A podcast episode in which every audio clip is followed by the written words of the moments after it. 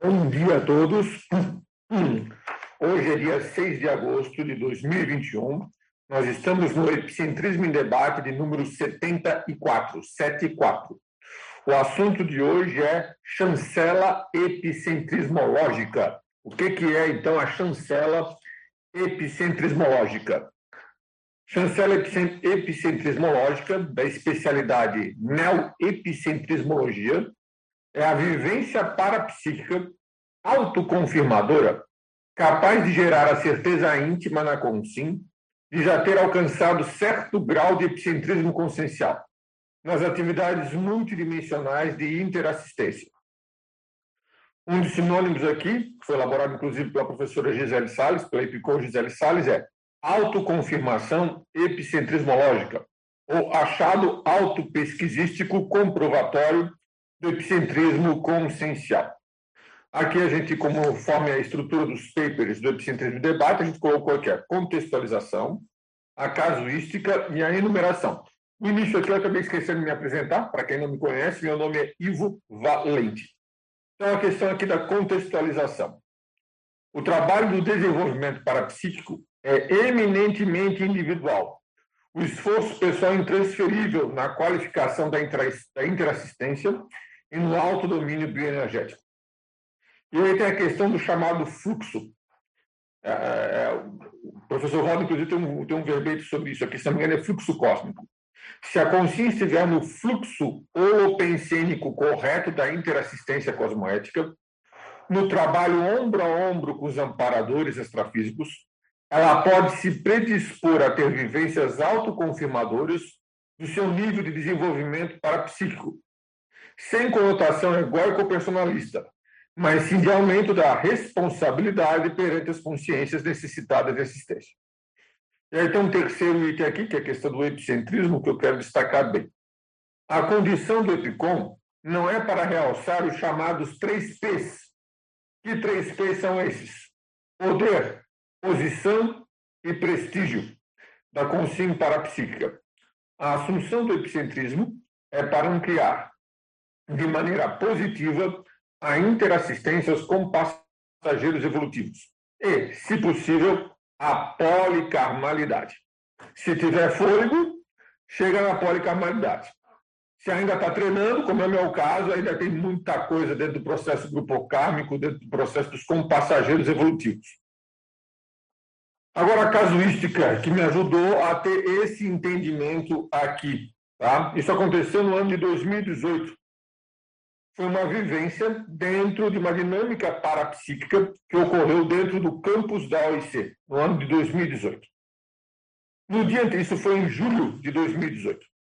No dia anterior à dinâmica, esse autor, ah, eu vou, vou voltar ao início aqui, item dinâmica, o primeiro item da casuística.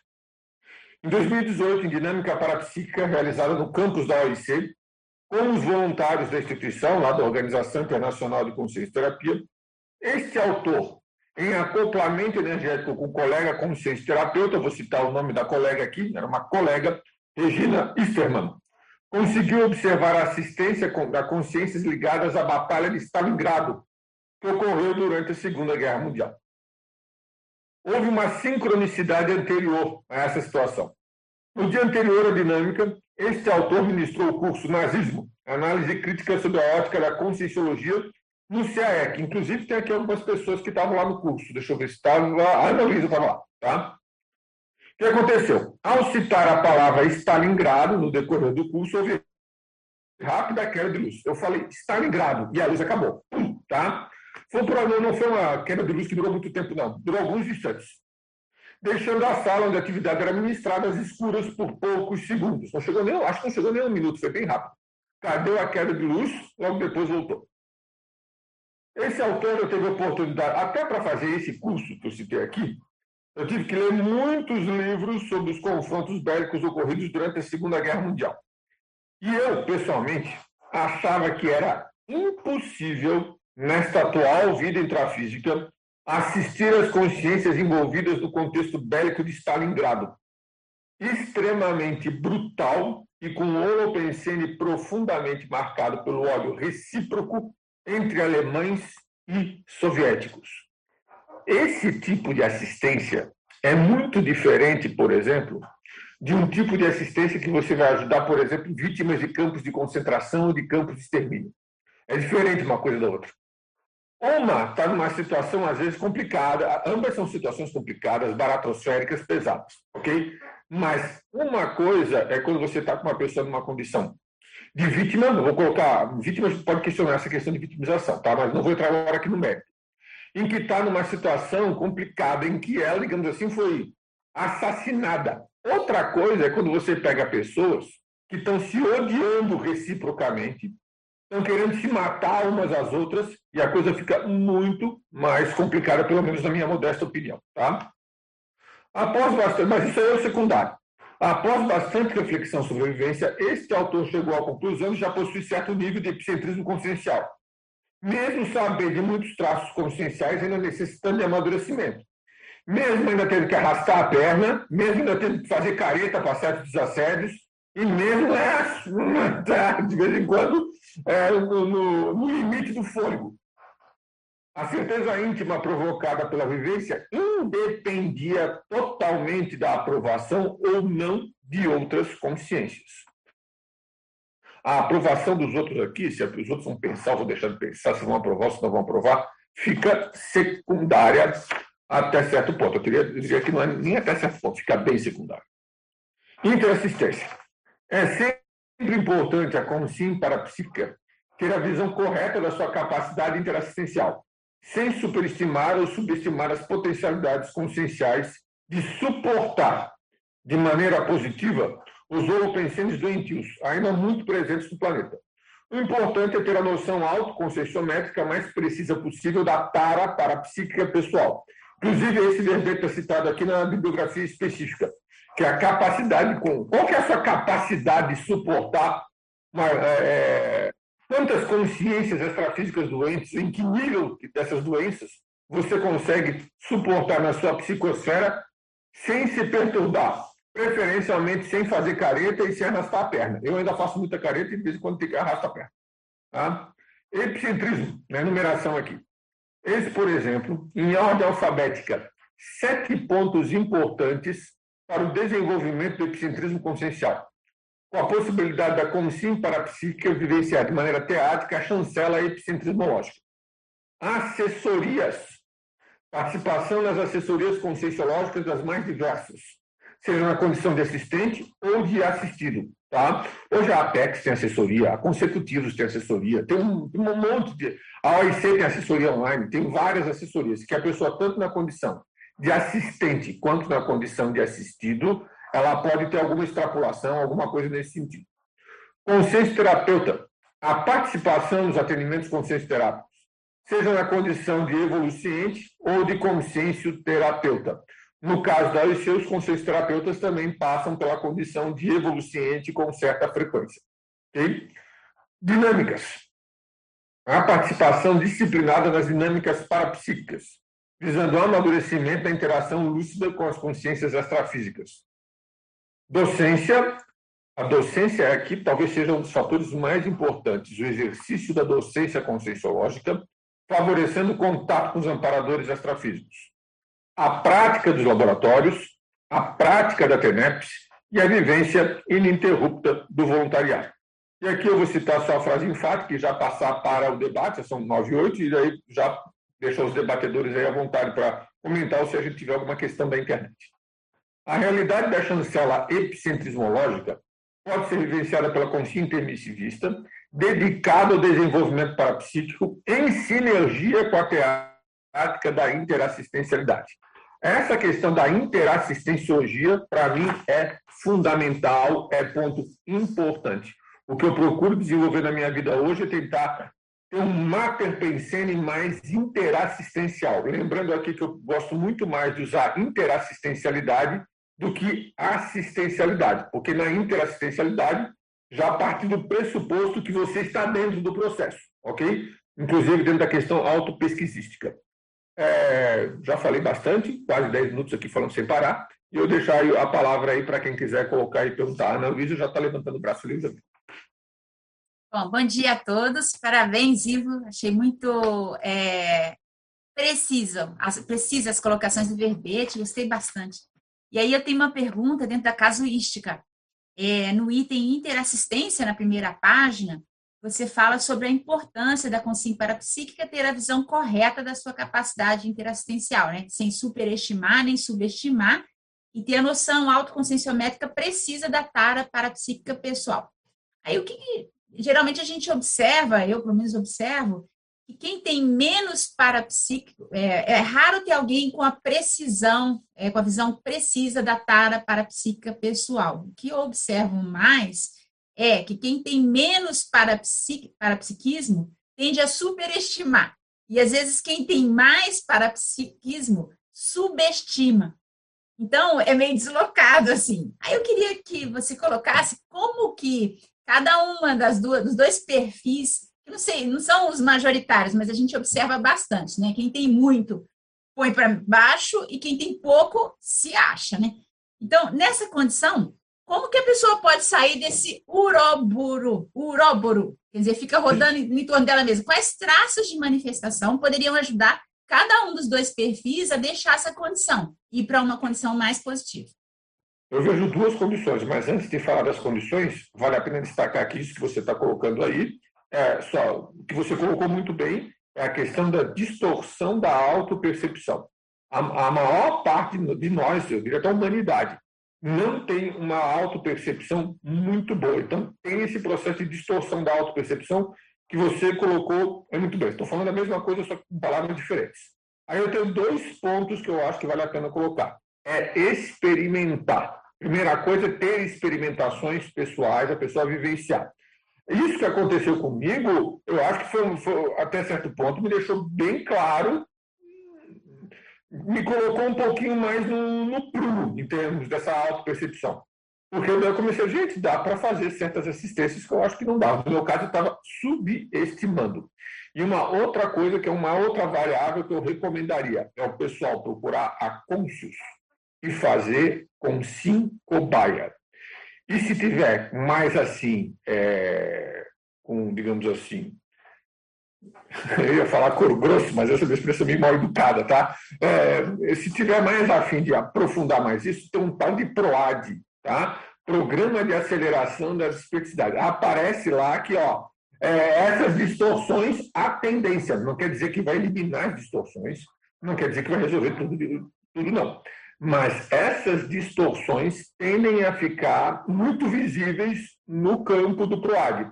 PROAD, Programa de Aceleração da Dispersidade, que usa muito a metodologia da Conscius de Consim Cobaia, que tem a participação de consciencioterapeutas, conscienciômetras, também de dois EPICONs, lá do, do Conselho de EPICONs. Então, com essas seis pessoas, dois consciencioterapeutas, dois conscienciômetras e dois EPICONs, e mais todos os outros alunos participantes do curso, gente, ajuda muito a identificar condições de distorção é, perceptiva nesse sentido. Inclusive, para a pessoa ver se ela está muito longe da dispeticidade, e às vezes ela pode estar longe mesmo, depende da situação, ou então o contrário, que ela já está muito mais próxima e até já tem um bom nível de dispeticidade, mas por algum, alguma questão não quer assumir, não quer fazer a assunção da dispeticidade, seja lá por que motivo for. Então, eu recomendo essas três coisas. Agora, o mais sério é o primeiro, que é a autoexperimentação. Se não é. tiver autoexperimentação, vai, vai ficar difícil. Pode falar, Luiz. Não, é que eu acho que a autoexperimentação, para quem está numa condição, como você relatou, que era a sua tendência, de subestimação, eu acho mais fácil. Mais fácil, assim, não mais fácil a experimentação, é mais provável, tem um abertismo maior. Mas quem está na condição de superestimação, às vezes a pessoa não tem uma noção, né, que está na condição de, tipo de questionamento que cada um de nós poderia fazer, que poderia ajudar do, nas duas situações, entendeu? Às vezes falta uma noção. Certo. O questionamento, eu não, não saberia dizer um questionamento específico. Mas nesse caso aí, eu acho que vale a pena mergulhar em termos de experimentação. Eu vou qualificar melhor essa experimentação. Experimentação interassistenciológica. Tá? Uma das coisas que eu recomendo é docência. Ah, se a pessoa tiver distorção, ela vai ver. Se ela tiver, digamos assim, um pouquinho mais lúcida, um pouquinho mais predisposta, ela vai ver, tá? Ok? O meu caso, você foi testemunha direta disso, sabe? É, eu dei muita aula no IPC, muita, muita aula. Eu não perdi a oportunidade da aula. Final de semana, se tinha algum professor que tinha algum problema, eu ia lá substituir, tá? Que na sede mundial do PC em Ipanema, eu dei muita, dei muita aula, tá? E, gente, certas coisas aparecem, não tem como você. Uma hora ou outra vai aparecer, ok? No meu caso era rigidez, que aparecia muito, mas eu estou dando, colocando isso a título de exemplo, pode aparecer qualquer outra coisa. E a pessoa tende a identificar algumas coisas nesse sentido. Então, se ela mergulhar, por exemplo, positivamente, né, cumprir os pré-requisitos, passar por todos os, é, os procedimentos da IC, vai ver alguma coisa nesse sentido. Então, eu recomendaria. Gente, se a pessoa não começar a fazer interassistência de maneira mais aprofundada, fica muito difícil ela não se enxergar com mais clareza. Essa é a minha opinião, pessoal. Depois de, de, de pensar muito sobre esse assunto. Okay? Mas isso é imprescindível, não. Isso tem a ver com o meu mecanismo de funcionamento, que eu acho que, compartilhando esse mecanismo de funcionamento aqui, eu acho que pode ajudar outras pessoas também. Para outras, não. Para outras, dependendo da situação, ela vai ter que primeiro olhar muito para dentro de si, ver muita questão auto-pesquisística para depois partir para o processo interassistencial. Então, isso aí vai variar muito de pessoa para pessoa nesse sentido. Então, eu estou compartilhando o que aconteceu comigo, tá? Vale a pena a pessoa mergulhar. Né? Lá no caso lá do, do, da docência, eu hiperestimava a minha bolinha. Eu não estava com aquela bola toda naquela época, não, tá? Depois de levar, uma, levar umas e outras na cabeça, aí você fica um pouquinho mais né, é lúcido né, é, para certas coisas. Espero ter tá, ajudado aí, Ana Luísa. Acho que tá? está ótimo. É a questão de, de, de, se colocar em situações que vai receber crítica, né? Então, vai, aí a gente exatamente. tem a oportunidade de. Todos que você falou, consciência de terapia, metria, a docência, escrever, publicar, tudo para que a pessoa possa ter oportunidade de receber crítica. Isso ajuda muito. Obrigada. E se a pessoa tiver um ponto cego mais sério que ela não está conseguindo enxergar, que todo mundo já pontuou para ela e ela não conseguiu enxergar, seja lá por que motivo for, a consciencioterapia pode ajudar mais nesse sentido. Não estou aqui dizendo assim, não estou oferecendo aqui um certificado de garantia de que vai funcionar mesmo e de que mas existe no campo consciência terápico há uma tendência de ajudar mais nesse sentido. Eu falei do PROAD, eu só queria lembrar que o PROAD é o curso hoje que tem mais pré-requisito que eu saiba dentro da CCCI. Você tem que ter feito, acho que, dois ECP2, tem que ser tenetista já há um tempo, tem que ter feito já com cinco baia, tem que ter passado pela condição de evoluciente, é, é, ok? Mas, mesmo assim, vale a pena. Só de enfrentar esses pré-requisitos, a pessoa, alguma coisa da vida da pessoa vai mudar. Né? Pode falar, Max. Deixa a Daiane falar primeiro que eu, que ela estava. Ok, eu não tinha visto. Fala aí, Daiane. Ah, legal, Ivo. Parabéns aí por esse paper. Realmente acho que esse tema precisa mesmo ser, vamos dizer assim, explicitado, né? Agora, eu tenho uma curiosidade é no sentido de visão sua, né? Porque na hora que eu li a definição, é, eu entendi a chancela epicentrismológica como aquela vivência mesmo parapsíquica marcante e que vai, vamos dizer assim, sinalizar para a consim, ó, presta atenção nisso, ó, você não está vendo a amplitude da sua capacidade. Eu entendi que a sua definição puxou, vamos dizer assim, esse viés. Mas aí eu fiquei pensando também, bom, essa experiência parapsíquica, até certo ponto, ela pode ser um extrapolacionismo. Mas na prática, aí que vem a pergunta, né? Como é que a pessoa pode fazer para ela, vamos dizer assim, analisar essa experiência parapsíquica e estimar esse percentual de epicentrismo? No sentido de, de que o que, é melhor? Ela avalia por essa experiência marcante ou ela avalia o conjunto de experiências parapsíquicas, entendeu? Para ela ter mais assim precisão nessa avaliação ela vai ter que verificar não só a experiência parapsíquica, mas também o histórico anterior a essa experiência e ver o que está conjuminando, ver o que está batendo. No meu caso, é porque, olha ali, ó, no item delicismo, eu colocava bem claro aqui, achava ser impossível. Tá? Eu tinha uma premissa na minha cabeça de que eu achava que, aquele, de que aquelas consciências lá naquele contexto ia demorar ainda muito tempo para ser assistida. E eu pensava assim: eu não tenho condições de assistir esse povo. Estou fora. Esse aqui não dá para aguentar. Tá? No dia, aí veja bem, no dia que aconteceu a experiência, eu não pensei tanto em extrapolacionismo, não, tá? Eu pensei mais na confrontação com aquilo que eu pensava, tá? E outra coisa, aquele negócio da luz ter apagado no dia que eu estava dando o curso, foi um troço que eu fiquei que eu fiquei pensando depois, tá? Foi uma sincronicidade que foi na. E aí quando a Regina sentou na minha frente, eu comecei a sentir os troços de Stalingrado. É difícil eu conseguir aqui. Nem, quero, nem acho que é o caso de ficar destacando a experiência em si, tá? Mas eu comecei a, a, a, a ver o troço do que tinha acontecido especificamente em Stalingrado. E eu senti que a assistência estava correndo. Tá? Eu não senti um nível de extrapolacionismo. Aí tem, tem a ver com a, com a questão autoconscienciométrica paraperceptiva, no caso ali. Eu não senti e vi que o troço aconteceu. Quando eu vi que o troço aconteceu, eu comecei a pensar, gente, alguma coisinha dá para encarar mais do que a gente estava imaginando nesse sentido. Então, o que, que eu recomendo? Não sei se eu estou conseguindo responder totalmente o que você está colocando, tá, Leandro? Mas é a questão do histórico, tá? Do que estava tendo antes, das premissas estabelecidas antes, ok? E ali, ali vê. Aí você vai ter uma inferência maior. Agora, o extrapolacionismo pode acontecer em determinadas situações em que aquilo não vai depois demora muito mais tempo para se repetir, dependendo da situação, tá? Aí cada um vai ter que ver o contexto. Não quero generalizar aqui.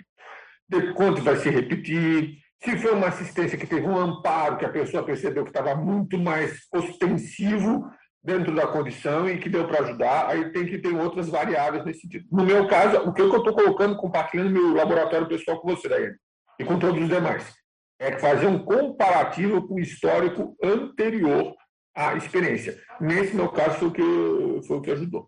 Uhum, não, não, perfeito. Acho que essa abordagem que você fez clareia eu acho que, vamos dizer assim, dá uma, um nível de análise mais profundo para a pessoa que está querendo fazer isso, né? Então, assim, ela pode partir daquela experiência que chama atenção, mas tem realmente o histórico que vai pesar e vai mostrar para ela, ó, tem uma capacidade aí de sustentabilidade interassistencial que você não prestou atenção. Então, a experiência chama atenção para isso, mas eu, eu, concordo com a avaliação do histórico, sim.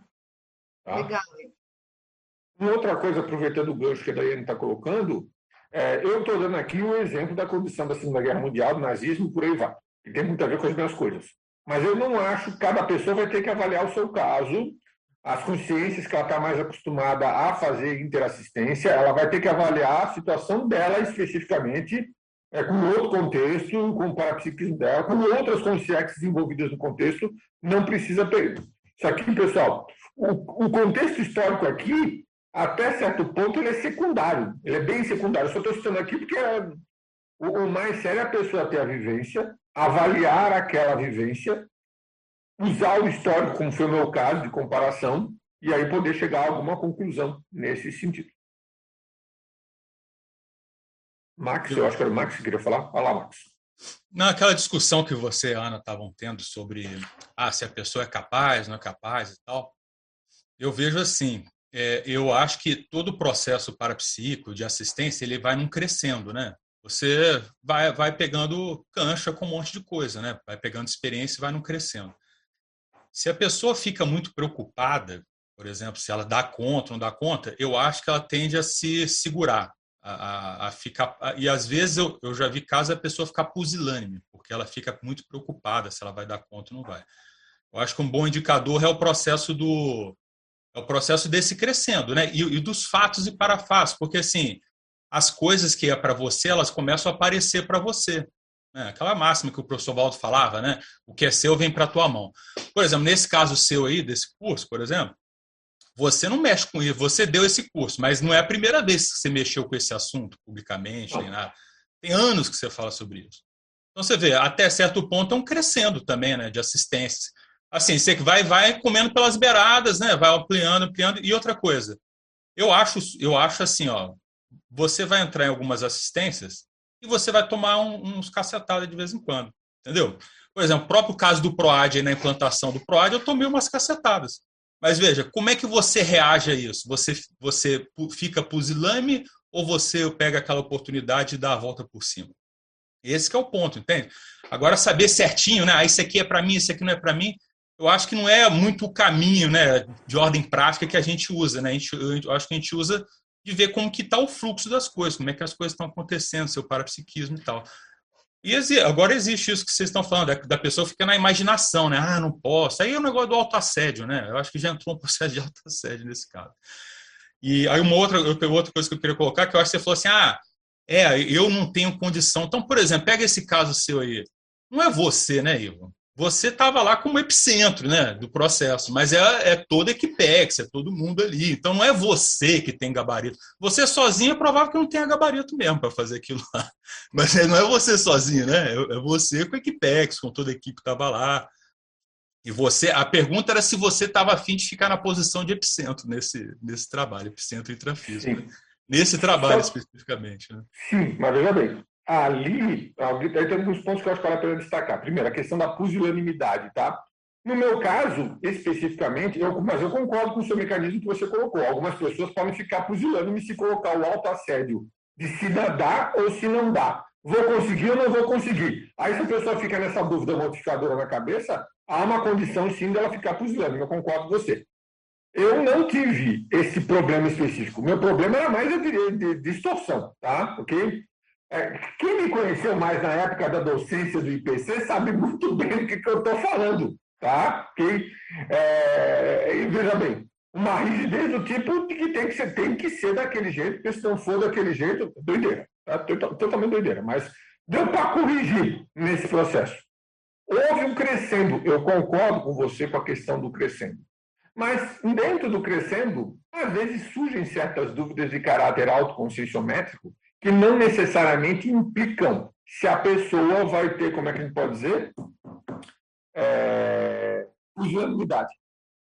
Eu sempre encarei assistência. Eu sempre fui na assistência. Tinha alguma coisa, eu ia.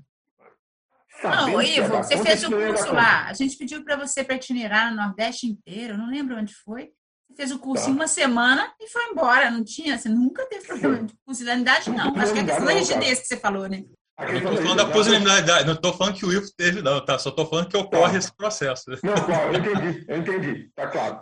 E mesmo na condição, e veja bem, agora a pusilanimidade, se a pessoa pensa que ela está sozinha, isso também pode gerar dentro das condições, tá? Dentro da interassistência, não tem como a pessoa ficar sozinha, ok? Aliás, sozinha é impossível. A solidão é uma, a, a solidão é uma inexistência. Não existe essa coisa chamada solidão, do ponto de vista multidimensional. Então, do ponto de vista da assistência, outra coisa que sempre deixou claro para mim, eu nunca fiquei sozinho dentro de algum processo de, de interassistência.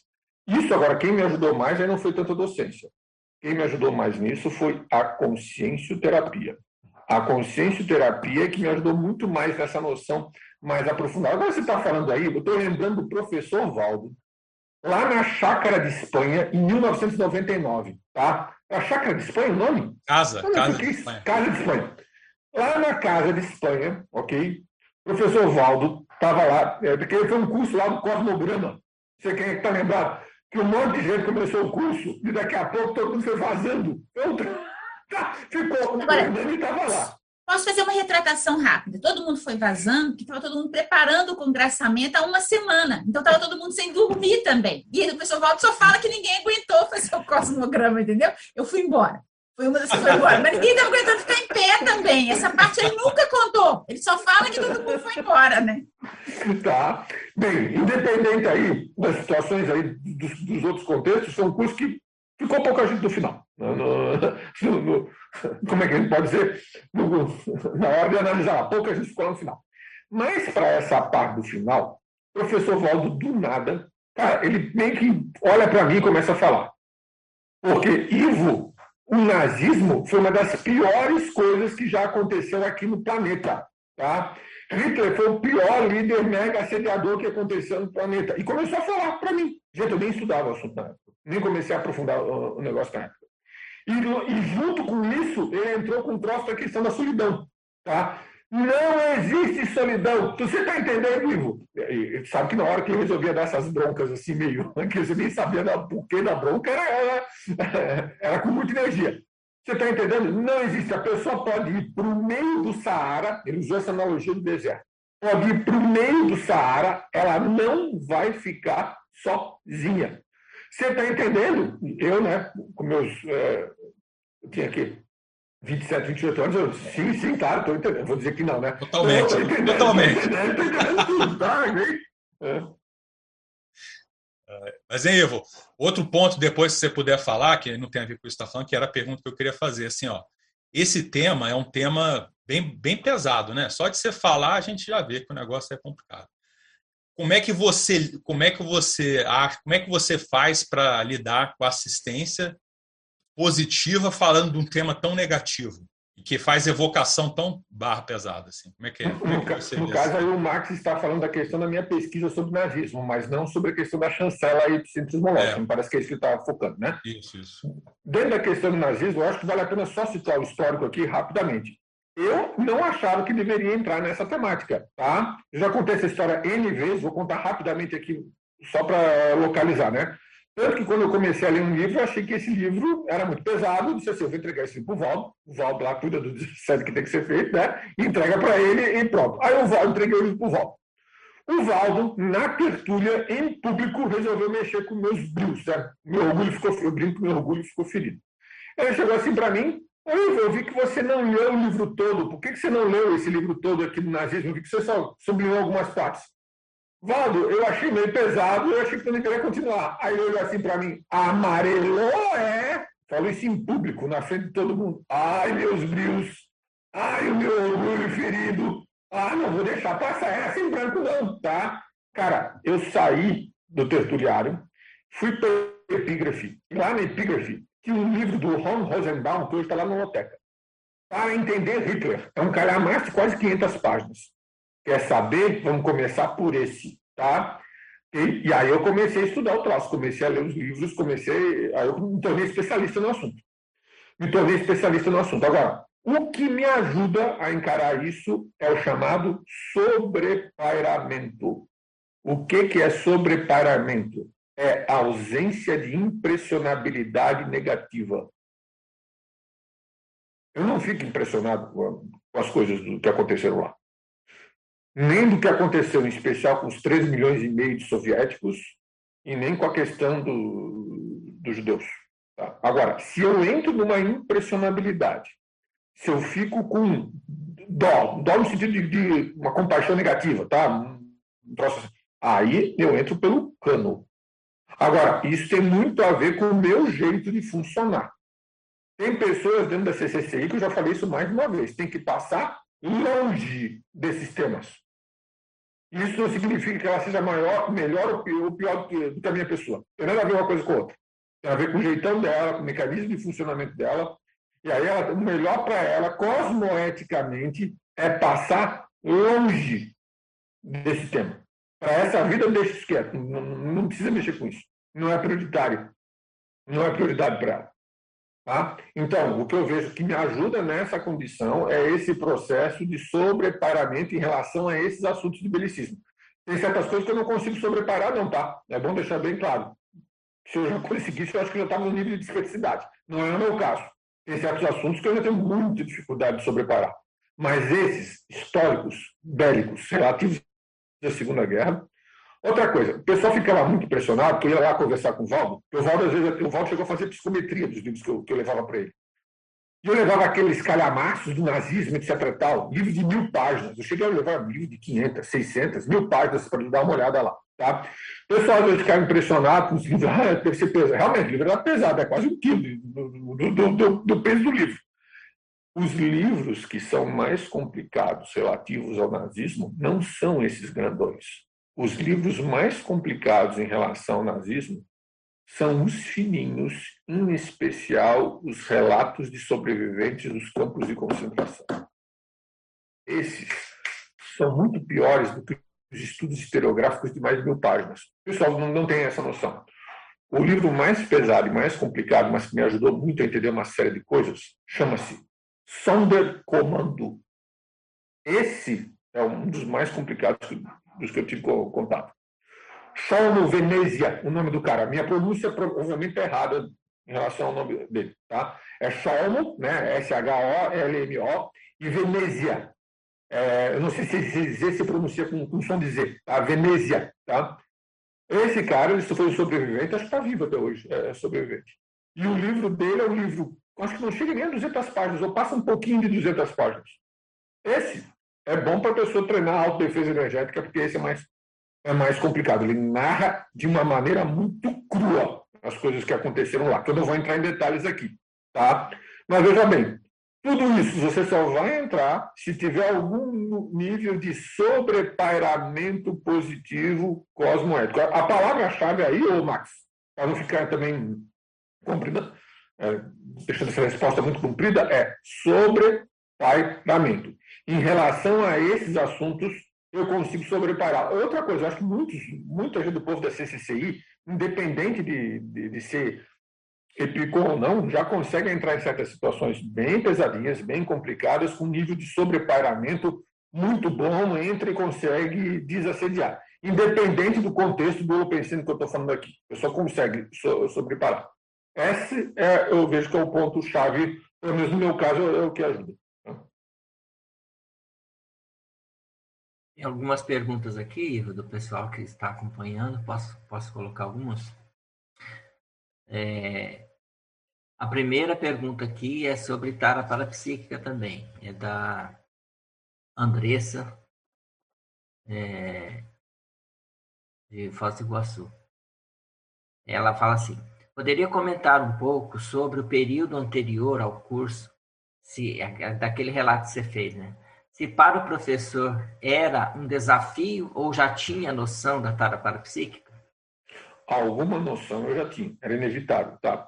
No caso do curso, tanto antes quanto depois, e principalmente durante, mas durante eu não tive tanta percepção assim. Tanto antes quanto depois, eu vi muita assistência ligada a esse contexto. Tanto antes quanto depois. Os mais variados os assuntos. Isso eu tô, vamos agora desfocar um pouquinho do nazismo, que foi o assunto do curso, e colocar num outro, num outro aspecto. Tá? Eu dei agora há pouco tempo um curso na Ortocognitivo sobre livro dos credores do grupo Cárnicos. Foi um curso que eu também dei na ação interassistencial. Antes do curso, as coisas já começam a acontecer. E depois do curso, acontece também. Provavelmente acontece de maneira mais intensa até durante o curso. Eu estou falando interassistência multidimensional. Só que eu não tenho competência para conseguir perceber as coisas de maneira mais nítida, às vezes, durante o curso ok? Pelo menos eu não estou com essa competência ainda. Mas antes e depois as coisas ficam, às vezes, muito intensas, principalmente onde? Na TENEPS. Nesse do livro dos credores há pouco tempo, eu não percebi com nitidez, mas eu sabia que já estava ocorrendo alguma assistência lá relativa ao, ao, ao curso que a gente ia dar sobre o livro dos credores é, Grupo Cargos. A, a gente está entrando aqui no assunto, até eu comecei a escrever sobre isso, tenho que escrever mais, que são, eu chamo de pilares, pelo menos esse foi o nome que eu dei, pilares interassistenciológicos. Eu acabei falando aqui aqueles, os quatro pontos que eu considero os quatro pilares, na verdade, os cinco pilares interassistenciológicos fundamentais aqui. TENEPS, docência, livro dos credores, consciência terapia. Quatro. Eu falei cinco, mas é quatro. Tá? No meu caso, esses são os pilares fundamentais. O que eu considero pilar? Aquilo que não dá para abrir mão no processo interassistencial. Não foi isso que a internauta perguntou, né? Que a Tertuliana perguntou, mas eu acho que vale a pena fazer, é, é aproveitar o momento para fazer essa abordagem. Esses quatro pilares, para mim, eles são, é, são muito importantes, são fundamentais. Vou repetir: docência, consciência terapia, TENEPS, e Livro dos Credores, Grupo Carlos. Técnica do Livro dos Credores. Aqui agora o Eduardo Dória, lá de Curitiba, está perguntando.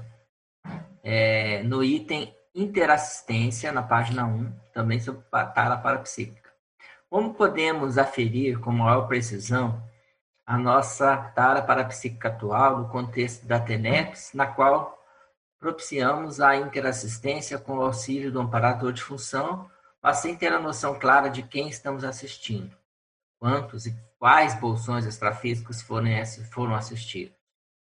E como, e como podemos nos autoaferir sem superestimar nem subestimar quanto às nossas reais capacidades interassistenciais atuais. Semelhante aquilo que a Ana falou. Exato, eu penso que algumas coisas a gente já respondeu quando a Ana estava perguntando exatamente sobre isso, distorções. Mas no caso da TENEPS, tentando entrar um pouquinho mais ali, eu penso que a questão, o fator tempo é um fator importante nesse contexto. Tá? Algumas coisas eu só consegui aferir de maneira mais precisa depois de mais de duas décadas de TENEPS. Ou por volta de duas décadas, não de mais de duas décadas. Por volta, chegando perto de duas décadas de TENEPS. Okay? Então, pelo menos para mim, nesse sentido, eu consegui aferir isso com um pouquinho mais de precisão. Outra coisa é você desenvolver também. Eu estou pensando em escrever um verbete, ainda nem mandei o título lá, só. Então, quero deixar bem claro que eu nem mandei o título lá para enciclossápios, então nem sei se o título vai ser aceito, mas eu vou colocar a questão, que é clarividência tenepsística. Esse ponto da clarividência no decorrer da TENEPS foi o que me ajudou a ter algumas inferências, ok? Só que aí tem um detalhe aquilo que dá para você perceber. Porque dependendo do nível de maturidade do tenepsista, eu me incluo agora nisso que eu estou falando, às vezes tem certas situações que é melhor você ficar meio que cego, surdo e mudo. Porque se você perceber alguma coisa e você não tiver maturidade para lidar com aquilo, você não vai ajudar. Não ajuda o assistido, não ajuda os amparadores e não ajuda você mesmo. Então você fica, é melhor ficar, como é que a gente pode dizer? é, muito, muito ajuda quem me incomoda. Então, se a pessoa não vai incomodar, é melhor não perceber muita coisa. Mas, uma, ainda complementando, eu sei que a Tereza levantou ali a, a mão, só um minutinho, tá, Tereza? A questão ali também que eu acho que vale a pena é pensar. O que que ainda me impressiona? O que que ainda me causa surpresas? O que, que ainda me deixa com um nível de surpreendência muito grande. Esse ponto vale a pena ver. Porque se a pessoa ainda fica muito surpreendida com alguma coisa, é sinal, eu ainda fico, tá? Tem certas coisas que eu ainda fico muito surpreendido. É sinal que ela não está com maturidade psicossomática grande. Isso vai interferir na questão da tara parapsíquica. Então, vai avaliar a tara, pensa na maturidade do seu psicossoma, pensa na sua maturidade emocional. Quais são as coisas do ponto de vista emocional, Eduardo, que às vezes ainda pegam? Aquilo ali vai ajudar você a ter uma avaliação mais precisa. Espero que tenha ajudado. Tá? Eu acho que a Tere tinha levantado a mão, não sei se alguém levantou a mão antes dela, mas eu ouvi a Tere. Professora Ivan, a professora Yara, ela está na minha frente. Então, deixa okay. ela falar comigo. É, deixa eu tirar aqui a mãozinha para não ficar ah, estava tá a mãozinha, realmente. A mãozinha estava levantada, eu não vi. Ah, falei, ah. a, a mãozinha artificial, né? A minha que eu deixei lá, a virtual. Então, parabéns aí pelo verbete. Eu achei ele sintético, cirúrgico, assim, dando recado. Então, gostei bastante. E uma coisa que me chamou a atenção, é, a Ana Luísa falou dessa primeira, da coisa de superestimar, subestimar, foi também a primeira coisa que me chamou os olhos, mas eu gostei aí da, dos encaminhamentos do debate, eu concordo aí com essas condições né, gerais. É, e é uma coisa para a gente observar. O quanto que a gente tem mesmo, enquanto docentes, voluntários, quanto que a gente está nessa balança, né, superestimando ou subestimando. Porque nos dois casos é, vão, vão trazer algum déficit tanto quem está superestimando como quem está, ou seja, ficam lacunas aí. Então, eu gostei bastante dos encaminhamentos dessa condição de autopercepção, de, de autoconscienciometria mesmo, para a gente diminuir esses gaps. Mas o que eu queria ver com você é a questão do processo histórico. Você soltou, assim, sem querer, lá na discussão, que o processo histórico não era importante, quando você trouxe o fato. Assim, ah, mas o mais importante não é o processo histórico, né?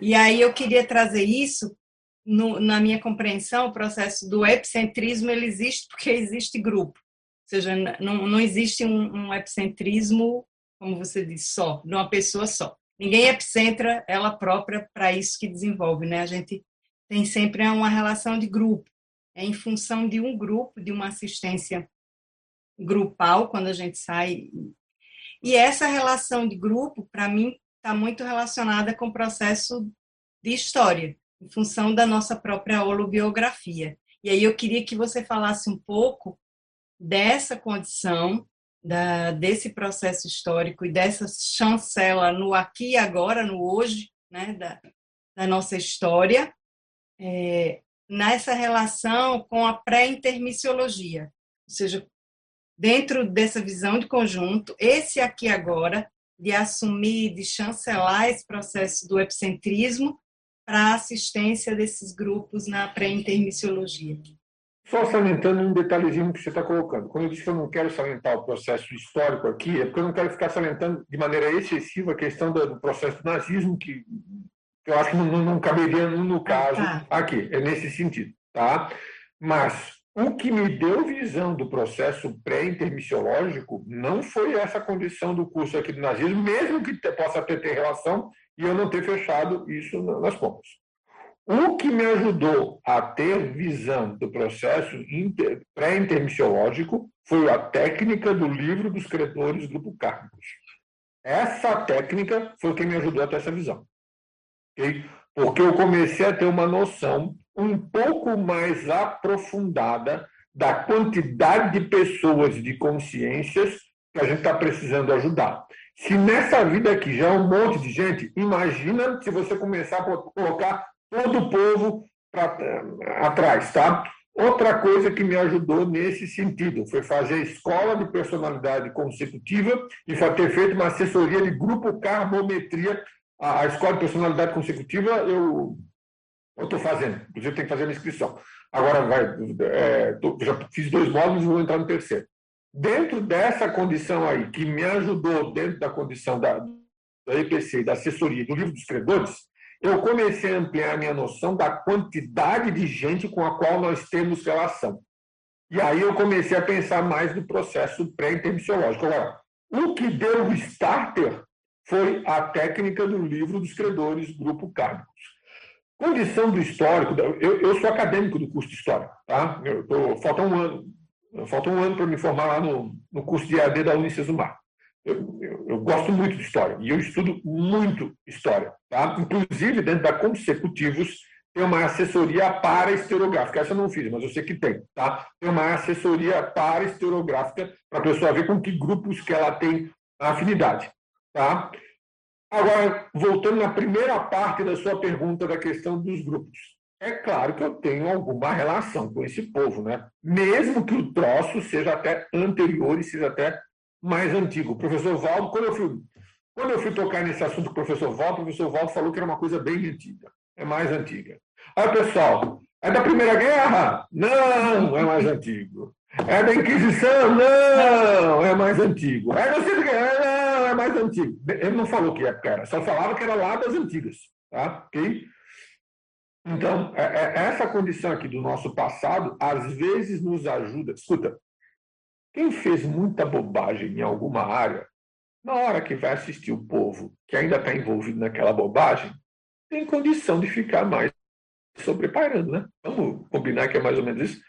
Não é um sobrepairamento tipo assim que é evoluído, que o cara está por cima da carne seca, que já Não é isso. É porque a pessoa já fez muita bobagem, já conhece aquilo lá tudo. Vamos ser francos.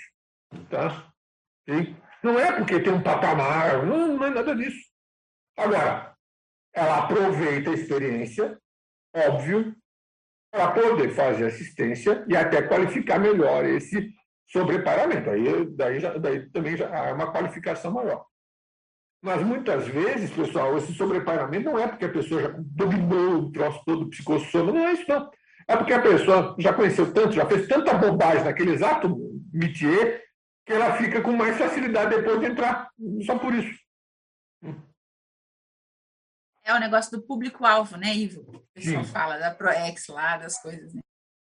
Tá. Agora, veja bem, as relações complexas. Quando eu fiz assessoria da Grupo Carbometria, que me ajudou muito foi a Michele Pontes e a, a, a Débora. A Débora, Débora Stribel, eu acho que eu estou falando o nome dela correto. Tá? O que, que acontece? É isso mesmo, Daiane. Daiane conferiu ali para mim. Tá? Isso mesmo. Eu comecei muito a pensar muito na questão da mãe e da questão da retrovida crítica. A minha mãe, já, já é consciente, a minha mãe ela é, era muito representativa do Holopensene católico. Extremamente representativo do pensamento católico. Tá? Junto com o negócio dos livros dos credores, fazendo EPC em série, hoje eu não tenho a menor dúvida que eu fui uma liderança dentro de certos contextos conservadores. Eu não tenho a menor dúvida disso. Eu estou correndo atrás do prejuízo, tanto com o nazismo quanto com livros de credores kármicos. Para mim, isso tem mais a ver com recomposição. Eu não acho que eu esteja fazendo ah, um negócio policármico, negócio para mais gente. Negócio... Se alguém está pensando que está. Eu, eu não estou. Eu não estou achando que eu estou arrebentando o céu com essas coisas, não. Eu estou consertando é, é passado. Tá? Agora, cada um faz o que. Pessoal, não tem problema nenhum as pessoas terem uma noção mais precisa do passado se é para aumentar o processo interassistencial. Gente, ficar com culpa, ficar se mortificando, se ficar se achando. Isso aí ninguém mais tem mais paciência para isso. Ninguém mais tem mais. Usando um bom português, ninguém tem mais saco para isso. Então, é mais é para ajudar, ok? E veja bem, às vezes é bom ver a quantidade de bobagem que fez no passado para poder tentar correr, arrumar a situação, ter uma noção um pouquinho mais precisa nesse sentido. Eu sei que eu estava num contexto do passado, não vou até dizer o nome do local aqui, num lugar chamado de Canas, tá? Batalha de Canas, se pronuncia assim, Canas, tá? Um monte de gente troço. Eu sei que eu estava lá envolvido nesse sentido. Eu brinco o seguinte, a gente estava lá em Canas e entrou em Cana depois, né? Entrou em Cana da interprisão grupocármica. E aí você vai ter que resolver o troço. Essas condições bélicas do passado antigão, ok? Tá?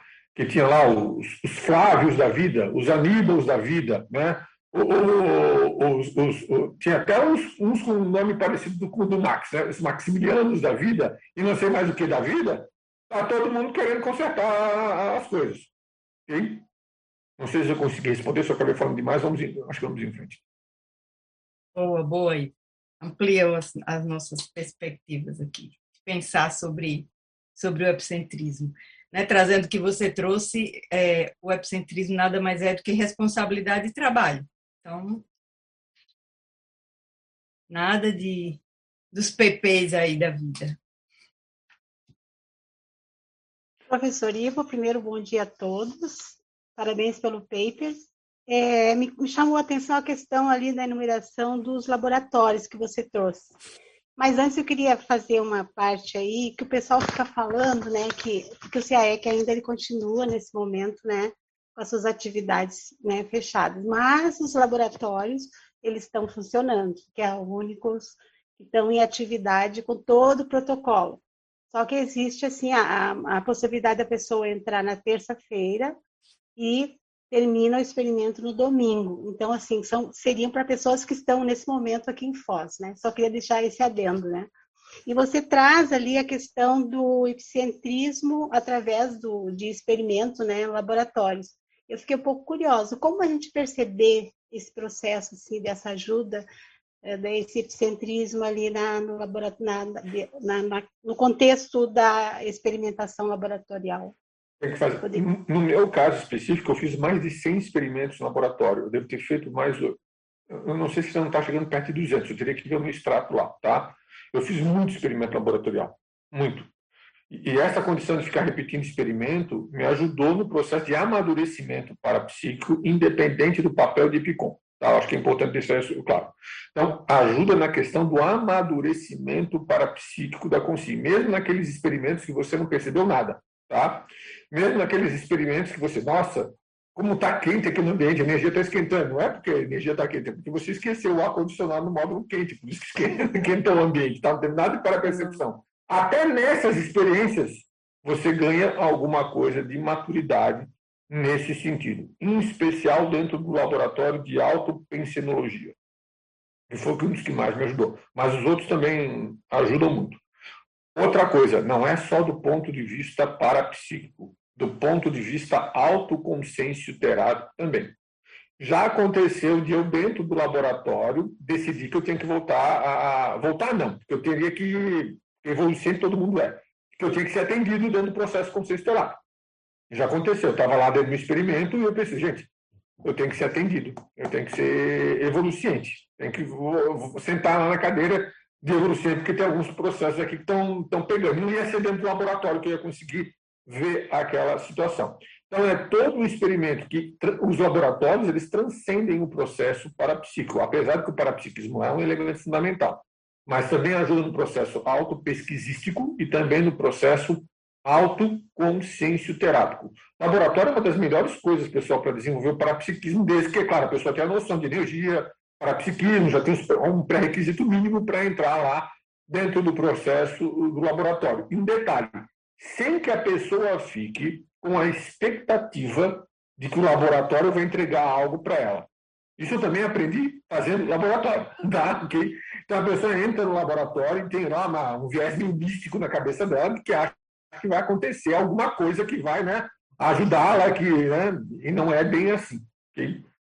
Quanto menos expectativa eu tinha para entrar em alguns experimentos, eu sei que o Max está querendo já falar, não sei se tem alguém na frente dele, mas quanto mais você, menos expectativa tinha, mais ajudava no experimento laboratorial. Então, o laboratório, para mim, sempre foi.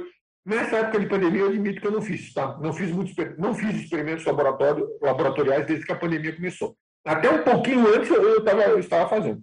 E eu acho que vale a pena manter essa uma certa regularidade dentro do contexto dos laboratórios. O professor Val recomendava muito a auto-organização e o de pensionologia. Só que isso também vai variar muito de pessoa para pessoa, de consciência para consciência. Às vezes tem que fazer cosmoética, autocosmoeticologia, autodespertologia e, e, e autoparageneticologia, por aí vai, né? Ivo, eu estava pensando aqui, você contando toda essa história aí do processo, como você desenvolveu essa pesquisa, né, e, e a sua relação com isso, como a Yara colocou, eu fiquei pensando o seguinte: é curioso, é, é interessante o fato dessa chancela, que na verdade foi uma auto-chancela, né? Você que chegou a essa conclusão pela sua experimentação e tal. Eu achei curioso isso, tá, isso ter acontecido justamente numa atividade de, de assistência em relação a esse tema que você vê que tem, tem relação com o seu passado, com as suas coisas, né?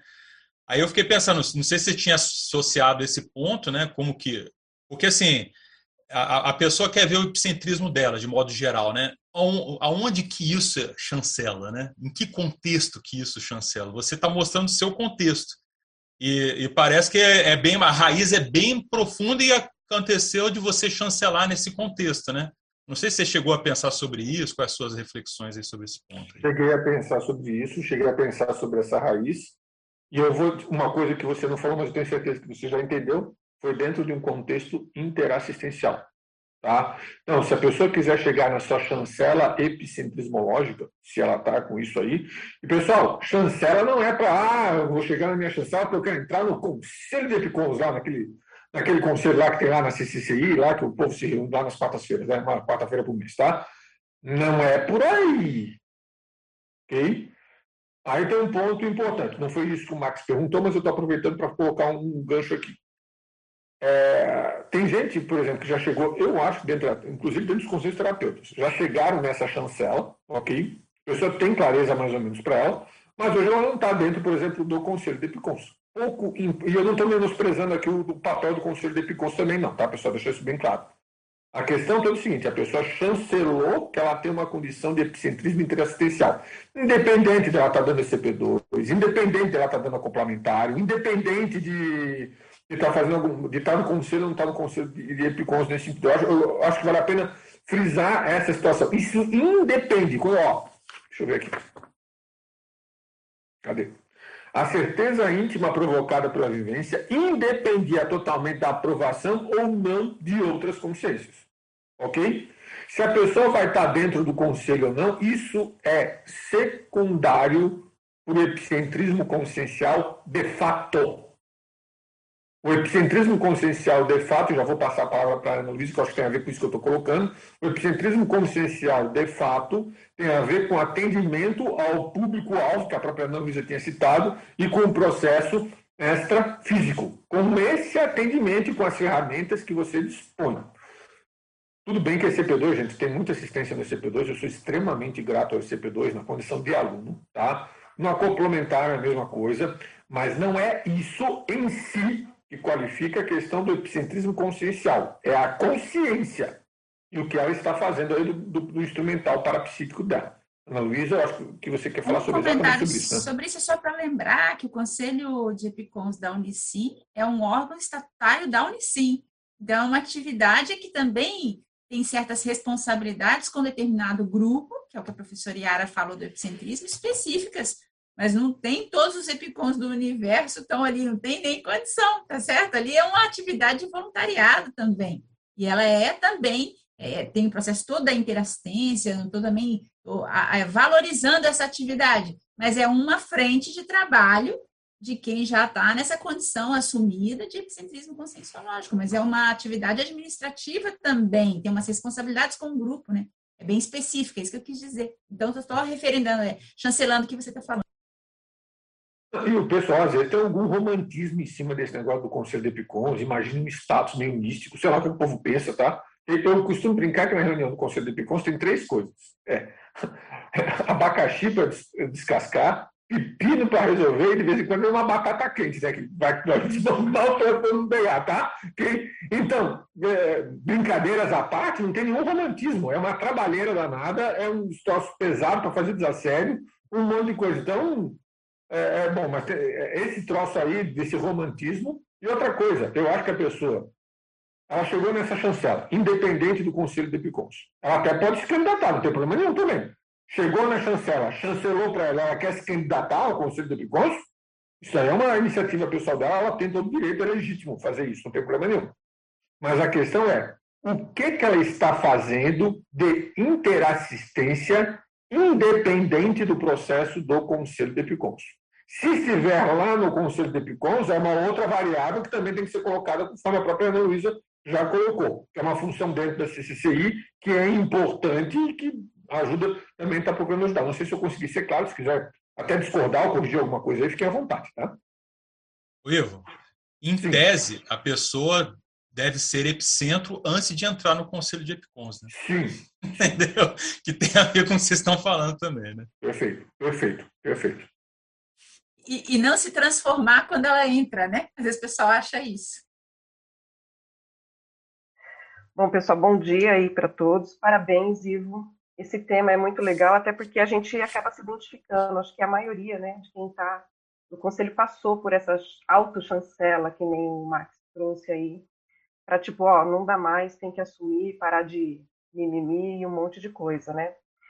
É, eu, na verdade, queria que você ampliasse sobre epicentrismo, mas eu queria trazer uma questão antes, assim, sobre toda a discussão que vocês vieram fazendo aí, e eu acho que a palavra que você colocou na frase enfática, realidade, para mim assim é que mais dá para balizar e, e, vamos dizer assim a pessoa é, nem entrar no, na questão de subestimar, né, ou de é, superestimar, mas é, na questão de que a gente não escolhe os grupos que a gente vai estudar, né? Eu vi isso trabalho no, na escola de personalidade consecutiva também, no terceiro módulo aí que a gente vai entrar, mas é muito mais de identificar né, o que, que é necessário, muito mais do que escolher. E aí, quando a gente identifica a questão do grupo, né, que a gente está pronto para assistir, eu acho também é onde o trabalho é, flui. E, e entra essa questão de sobrepairamento, mas o que eu percebi na minha questão, porque eu estudo os soviéticos, né, do outro lado aí na questão de também de não só de batalhas, né, mas ali da Revolução Russa. Então eu sei exatamente o que você está falando na questão de Pensene, de sobrepairar, de tudo mais. E uma das questões que eu vejo que para mim precisou ter é não ter o preconceito do que a gente fez ou do grupo que a gente está estudando, né, ou de julgamento, porque senão a gente escolhe um lado e aí também ferra todo o trabalho. Mas isso aí era só para comentar. Mas eu queria que você ampliasse dentro dessa questão que vocês começaram a discutir do epicentrismo, né, do Conselho de Epicons, o poder, a posição e o prestígio. Eu queria que você desse uma ampliada aí nesses três P's, porque eu acho que isso mais atrapalha mesmo quando a pessoa está com essa intencionalidade do que no processo da interassistência, né? Está mais preocupada com essa vaidade aí. Acho que você acabou já respondendo a, a, sua, a sua, pergunta, já trouxe embutida a, a, a, resposta. Tá? esses três P's aqui, acho que tem até um verbete sobre isso. Eu teria que até confirmar se tem um verbete sobre essa condição do poder. O professor Waldo falava muito disso aí. Tá? Em algumas vezes ele falava do poder, da posição, do prestígio. E eu acho que na sua pergunta você já trouxe a sua resposta, que é a questão da intencionalidade. A pessoa quer ser IPCOM, ela quer ser IPCOM para quê? O que ela quer com isso? Vai fazer o que com isso? Tá? É, a técnica, esse, inclusive a técnica da checagem da intencionalidade é uma técnica que a gente usa muito lá na OIC, lá na consciência terapia. Quero fazer isso para quê? Para quem? Pra, qual, que é a minha, qual que é a minha real intenção em estar tá fazendo essa atividade? Inclusive, lá no dicionário, quem quiser mais informação sobre a técnica, tem lá no nosso dicionário, que está lá disponível na internet, o Max pode dar mais algum detalhe depois, se for o caso. Lá tem lá a técnica da checagem da intenção. Se não me engano, é esse o nome que está lá. Se não for esse, Max, depois você me corrige, tá? E lá no dicionário que está disponível na página da você tem toda essa técnica autoconsciência terápica. Eu acho que é a questão da checagem da intencionalidade, da questão do poder, da questão da. Eu quero. No fundo, é um processo egóico, que eu coloquei um parágrafo acima. Então, a pessoa está ela está querendo ter um troço assim para manifestar o ego, para mostrar o quanto que ela é boa, para mostrar.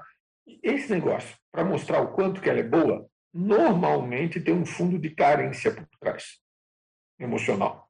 Tá? E aí isso já contamina a situação. Agora, veja bem, no nosso caso especificamente, eu acho que as pessoas já estão com vacinas mais, já que a gente está falando tanto de vacina, né, numa época tanto de vacina, as vacinas em relação a isso estão mais, estão mais ligadas. Acho que o pessoal está mais ligado nesse sentido. E outra coisa, o grupo, e aí eu não estou falando só da questão do Conselho de Epicons, não. A própria CCCI, se a pessoa começar a se endeusar muito com esse negócio de posição, prestígio, etc., ela vai receber retorno. Eu garanto que recebe retorno. Tá? Tem, talvez não necessariamente com esses três pontos, mas se ela estiver fazendo alguma bobagem, ela vai receber um retorno. Tá? Hoje na CCCI, a gente está num, nível razoável. Eu, eu, pessoal, isso é polêmico, tá? Tem pessoas que podem até discordar disso que eu estou falando. Mas em termos de auto e heterocrítica, especial até de heterocrítica, se a pessoa começa a fazer alguma bobagem muito grande, o povo vai vir para cima, tá? Ok? Às vezes exagera, às vezes não faz de uma maneira muito positiva, mas estão denunciando que aquilo ali está errado. Estão apontando que aquilo ali está tá errado. E falam, tá? Então, nesse sentido, eu acho que isso é positivo até certo ponto. É uma certa. A comunidade, nesse sentido, tem um mecanismo de autorregulação, do meu modesto ponto de vista, tá, André? Bom nesse sentido. Ok? Isso aconteceu, não necessariamente no epicentrismo, em outros contextos, em outras situações, isso já, isso já aconteceu comigo. Tá? E eu sou grato. Estava errando, estava cometendo bobagem. Tá? O pessoal me alertou. Okay? Então, vale a pena. Às vezes dá um estresse, às vezes você não gosta, é um negócio meio chato, mas Faz parte. Okay? Não sei se eu consegui responder, André. É porque na sua pergunta, não, você é falou de intenção, mesmo. você é... já trouxe a resposta da Bíblia. Não, é que a gente vê muito isso. A pessoa meio que faz uma, um plano de carreira, né? Às vezes a gente vê essa questão de plano de carreira na astrologia, mas bem, bem dentro da vaidade mesmo, né? Então era mais para ampliar mesmo a, esse entendimento e desmistificar mesmo, né? Porque às vezes são questões de assistência que precisa fazer, o grupo precisa estar junto e, e o foco no trabalho é sempre mais importante. Mas uma das coisas mais sérias que a gente tem que ficar atento são os nossos vícios no passado em relação a poder.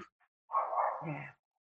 Ah, e aí, a questão desses vícios do passado em relação a poder. E vamos pensar: esse troço de poder da CCCI é uma coisa meio esquizofrênica, vamos combinar, né? Tá? Porque é, é, é, é que nem a, a Patrícia Pelarisco comentou uma vez que ela foi pegar um taxista e, e, e, o taxista, tá, logo depois da decisão do Valdo, e o taxista, que não é da Conscienciologia, não tem nenhuma relação, comentou com ela. Mas é, né, depois da decisão do Valdo, o povo está tudo brigando por poder lá dentro. Eu não consigo entender por que, que eles estão brigando por poder se é tudo trabalho voluntário. O taxista falando isso, tá? Okay? Então, é, é, é essa é uma situação que vale a pena, às vezes, pensar. São traços e vícios do passado que nós, num grau maior ou menor, cada um vai ter que ver o seu caso, traz.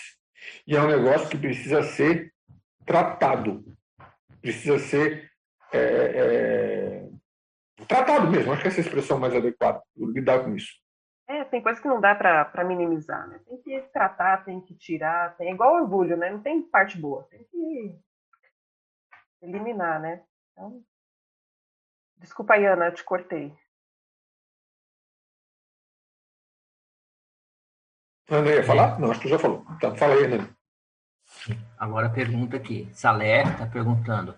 É, poderia comentar sobre o papel da docência conscienciológica? É o item 4 lá da enumeração. Eu, antes de falar, eu vou chegar nessa questão da docência, eu só queria voltar na questão da, da Andréia aqui, que ela falou a palavra realidade. Eu quero dizer que quem colocou essa palavra aqui foi a Gisele Salles, tá? Não sei se foi a Gisele se foi a Hernani, mas não tenha sido a Gisele. O Hernani me corrige se tiver, porque antes né, houve um erro de. É, é, tem uma frase aqui que foi revisada, escrevi assim: a vivência da chancela epicentrismológica pode ser vivenciada. A vivência vivenciada fica um negócio assim meio esquisito, tá? Aí trocou a palavra vivência por realidade. Foi, acho que a, a Gisele ou o Hernani, um dos dois ali, ajudando nesse sentido. Então, essa palavra que você gostou, não fui eu que coloquei, acho que é, é bom reconhecer aqui a, o, o, o mérito, tá? Foi a, foi a Gisele ou foi o Hernani, um dos dois aqui ajudou nesse sentido, porque antes era vivência, e vivência vivenciada fica uma coisa, no mínimo, meio esquisita. Tá? A questão da docência que eu coloquei aí, eu acho que, veja bem, na docência, a pessoa pode ter um mecanismo de ampliar a interconexão com os amparadores, em especial em atividades itinerantes. E essa itinerância pode ser tanto da docência, por exemplo, de IPC, docência é, senso, como também de, de, de itinerâncias ligadas à consciencioterapia. Mas já que a pergunta foi para a docência, estou focando mais na docência. A itinerância que mudou a minha vida foi em 98, quando a Ana Luísa e a Amalo chegaram para mim e colocaram: você vai itinerar, tá? Ok? Elas não colocaram assim, elas me convidaram, né? Tá? Eu que estou meio dramático aqui. Aí chegaram assim, você vai itinerar. Eu fui itinerar em 98, foi um mês e meio de itinerância. Quando eu voltei para Florianópolis, cara, não dava mais para ficar na mesma cidade. Ali não dava, não dava. Não me pergunto o que aconteceu, só sei que em Florianópolis não dava mais para ficar. Eu viajei para. Eu fui para Manaus, Porto Velho, Rio Branco, Ji-Paraná e Cuiabá. Foram essas as cidades em que eu estive. Okay? E ali você entra numa verdadeira. Como é que eu posso dizer? Pessoal usava umas analogias, uma analogia grosseira, mas que ajuda a entender. Como se estivesse ali em acampamento. Uma coisa que o pessoal falava. Tem uma expressão que eu não vou conseguir lembrar agora. Em conexão com os amparadores o tempo todo. Então, se você quer ampliar o seu epicentrismo interassistencial, quer ampliar sua conexão com os amparadores, uma coisa que eu acho que vale a pena é fazer atividades docentes e itinerantes. Acho que vale a pena desenvolver a sua amparofilia docente. Isso é até tema de verbete. Amparofilia docente é uma coisa que vai ajudar bastante nesse processo. Espero que eu tenha respondido aí. Se a pessoa não se sentiu satisfeita com a resposta, ela pode voltar aí a perguntar. É, ele faz aqui também mais uma pergunta aqui, Salé. É, quais os efeitos da teática indexológica no seu trajeto até a chancela epicentrismológica? A teática indexológica, no meu caso específico, ajudou a ficar, digamos assim, a não desviar do caminho, tá? No caso do Greenvex, no caso da inversão existencial, me ajudou muito nesse sentido. Apesar que a minha juventude, eu não posso dizer que tenha sido das mais fáceis, no meu caso específico, tá? Não, definitivamente não foi, ok? Mas me ajudou a não fazer besteira e a não botar o, o, o, desculpa o linguajar, o pé na jaca de uma maneira mais comprometedora, ok? E me ajudou nesse sentido. Agora, pessoal, eu era uma pessoa. Quem me é que muitos de vocês não me conheceram, é, com exceção, acho que talvez da Ana Luísa, do Max, algumas pessoas aí, eu era uma figura, digamos assim, um pouquinho peculiar. Uma vez o professor Valdo chegou em Florianópolis, ele tinha me ajudado muito, tinha mexido com energia uma vez. Aí chegou uma, teve uma reunião com os voluntários. Olha o que, que ele falou: gente, vocês estão muito bem em Florianópolis. Estão muito bem aqui, mas é mesmo? Por quê? Gente, o Ivo virou gente. Se até ele virou gente, é porque a coisa melhorou muito aqui. Aí ele vira para o César, que está do lado dele, que é de convir comigo, né, César? Ele era meio estranho. Essa foi, foi de lá, mas eu, eu era uma figura peculiar, tá? Ivo, na, na, no convite, no convite da professora Malo lá, que estava junto para você itinerar, a gente falou assim: você tem que fazer um curso em uma semana, você tem que escrever um tema de um curso em uma semana, que tinha que itinerar com curso pessoal, né? qual tema que eu vou escrever? Aí a professora Mara falou assim: você vai escrever sobre estado vibracional, foi isso que te salvou. Porque você era peculiar. Então o pessoal falava abertamente, falou: você vai escrever. E você fez um curso muito bacana sobre EV, ajudou muita gente, mas o pessoal achava que você tinha muita rigidez, e aí o EV te ajudou nessa condição de expansão, né? Na ah, comunicativa, em tudo isso. É, é, eu, eu era uma figura, vamos, vamos combinar. Eu, ainda sou, tá? Mas eu, eu acho que eu estou um pouquinho melhor nesse sentido, tá? A questão do autodomínio bioenergético no processo da Invexis foi uma das coisas que me ajudou, tá?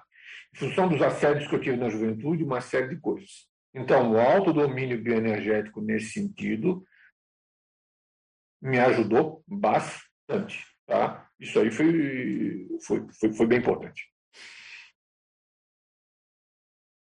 Agora, se a gente for pensar bem, muitas vezes, mesmo sendo com essas peculiaridades que você está citando aí o seu caso e tudo, a pessoa já começa a mostrar o epicentrismo dela desde, desde o início. Se a gente for ver, pega a cada pessoa que, que, que assim, já tem o epicentrismo bem definido, e aí você faz uma retrospectiva e volta lá no início, você vê as características da pessoa, você vê que já tem uma, uma tendência de epicentrismo da pessoa, né?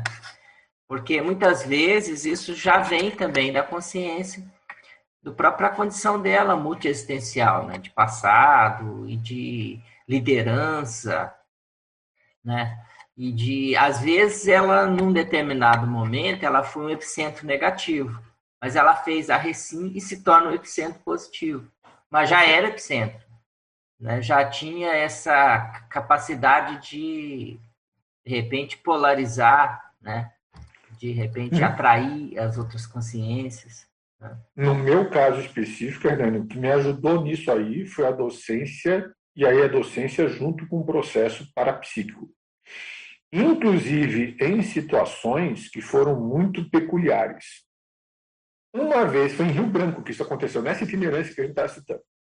Eu estava lá dando aula e a gente saiu para depois para jantar lá com, com, os voluntários. E aí o pessoal estava comentando na época que um GCP2 com M, que o pessoal falava muito da condição do extraterrestre, que aparecia lá junto com o professor Val. E a gente começou a conversar sobre isso na mesa, ok? Uma pessoa que não era voluntária, mas que era amigo de um dos voluntários que estava fazendo curso, olhou assim para mim, você está bem? Você deve estar tá louco. Né? Bem, mais ou menos assim, tá? Que vocês estão tão pirados, isso aí não existe, isso aí não sei o que, não sei. Eu fiquei quieto, nem, nem, nem muita trela para a pessoa, tá? No outro dia, essa pessoa estava lá, era clarividência facial, e a pessoa estava na minha frente, na clarividência facial do, do, do CIP mesmo, do, é, professor Na verdade, era P1 na época, acho que era, era os P's na época que a gente ainda dava. Cara, terminou o curso, eu olhei para a pessoa, a pessoa estava branca. A pessoa estava branca, branca, assim, como se tivesse, como se tivesse visto um fantasma. Realmente ela viu um fantasma. O problema é que não era bem desse planeta o fantasma que ela viu. A pessoa que tinha tirado sarro de mim no dia anterior, ok? É, e não fui eu. Tá? Eu, eu, aliás, eu não fiz absolutamente nada nesse contexto. Por que, que eu estou contando essa historinha aqui?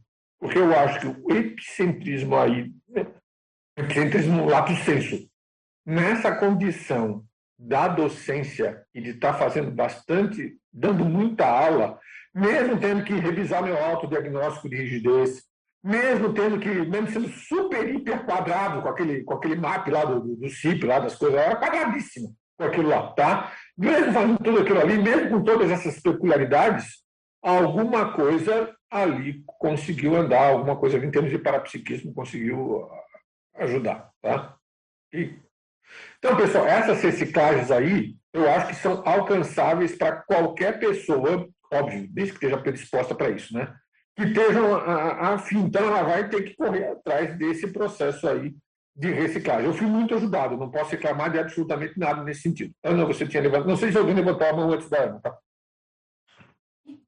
É, eu queria perguntar nessa linha, para aprofundar um pouquinho, para dar uma continuidade, nos questionamentos no paper. É, você pergunta se o leitor já passou por alguma vivência da chancela epicentrismológica e depois fala sobre as implicações evolutivas percebidas. Então, eu queria, se você puder é, falar, quais são essas implicações que você percebeu, quais são os efeitos da pessoa é, experimentar uma experiência de chancela é, epicentro, epicentrismológica, né? Quais são os efeitos, quais são as implicações disso aí possíveis? Porque eu acho que o poster, a pessoa ter a chancela, tudo bem. E aí vem o serviço, vem o trabalho, mas o que, que você percebeu que você poderia falar para ajudar o pessoal que já está nessa condição aí? Aumento do nível de responsabilidade. Não dá mais para ser criança, não dá mais para fazer brincadeira. Tá? Aumento do nível de responsabilidade. É isso que eu vi mais. Essa, para mim, foi a implicação evolutiva mais precisa nesse sentido. Parece uma coisa óbvia, mas é, é o óbvio que a gente tem que Não, é o óbvio, falar. mas dá para você traduzir assim no dia a dia, em rotina, em atividade, em jeito de pensar, o que, que é mais permissível, no, no meu caso, não, assim? não, no meu caso não foi tanto. As rotinas eu já tinha, tá? Em termos de interassistência, eu já tinha essas rotinas, elas estavam todas muito é o, bem. É o que o Max falou, né? Que já, geralmente já está com uma condição de epicentrismo anterior, né? Pessoas só. Essas, essas rotinas já estavam estabelecidas. O que aumentou foi a questão da seriedade. Tá? É, porque a gente tem que tomar cuidado ali para não banalizar. Às vezes você está fazendo um monte de coisa, ok? Se não tomar cuidado, banaliza a TENEPS, banaliza ali e, e, falta investimento de reciclagem desses processos todos. Então, aconteceu? Na hora que eu vi as coisas e vi algumas implicações em termos de interassistência, eu comecei a ter mais seriedade ali. As minhas rotinas eu não posso dizer que tenham mudado, tá, Porque as rotinas já estavam, mas o meu nível de seriedade em relação às rotinas aumentou seja nas dinâmicas, seja nas outras atividades, a minha seriedade aumentou razoavelmente nesse sentido. Eu comecei a ver certas implicações.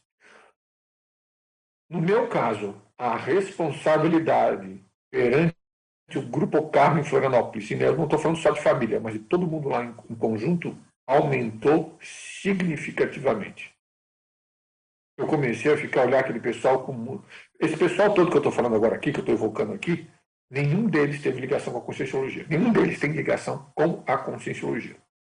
Mas a minha responsabilidade perante eles aumentou muito. Aquele lance, aquele lance, lance é ótimo usar essa expressão aqui, né? É totalmente inadequado, tá? Aquela condição da espiral evolutiva, ela realmente é um fato vai chegar no momento que você vai enxergar aquele povo de, de outra maneira. No meu caso, eu comecei a enxergar as pessoas de Florianópolis com muito mais valor, com muito mais seriedade, porque eu saí do catolicismo aos 18 anos de idade, no rechaço.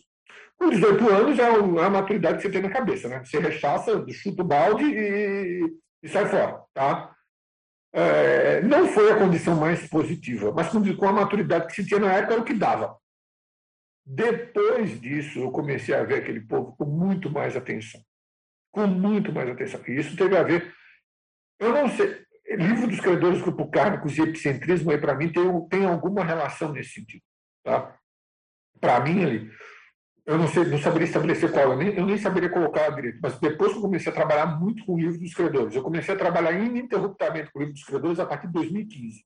Tá? O professor Valdo lançou a ideia, aquilo ali para mim caiu como uma luva. E eu disse, é esse troço.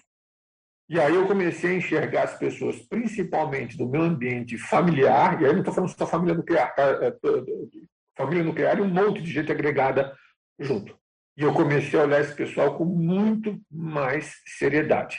Isso foi uma coisa que mudou bastante, mas eu acho que daí não foi implicação da chancela. Eu acho que isso ajudou a chegar na chancela. Mas algumas pessoas isso pode ser ao contrário. É depois da chancela que isso começa a acontecer.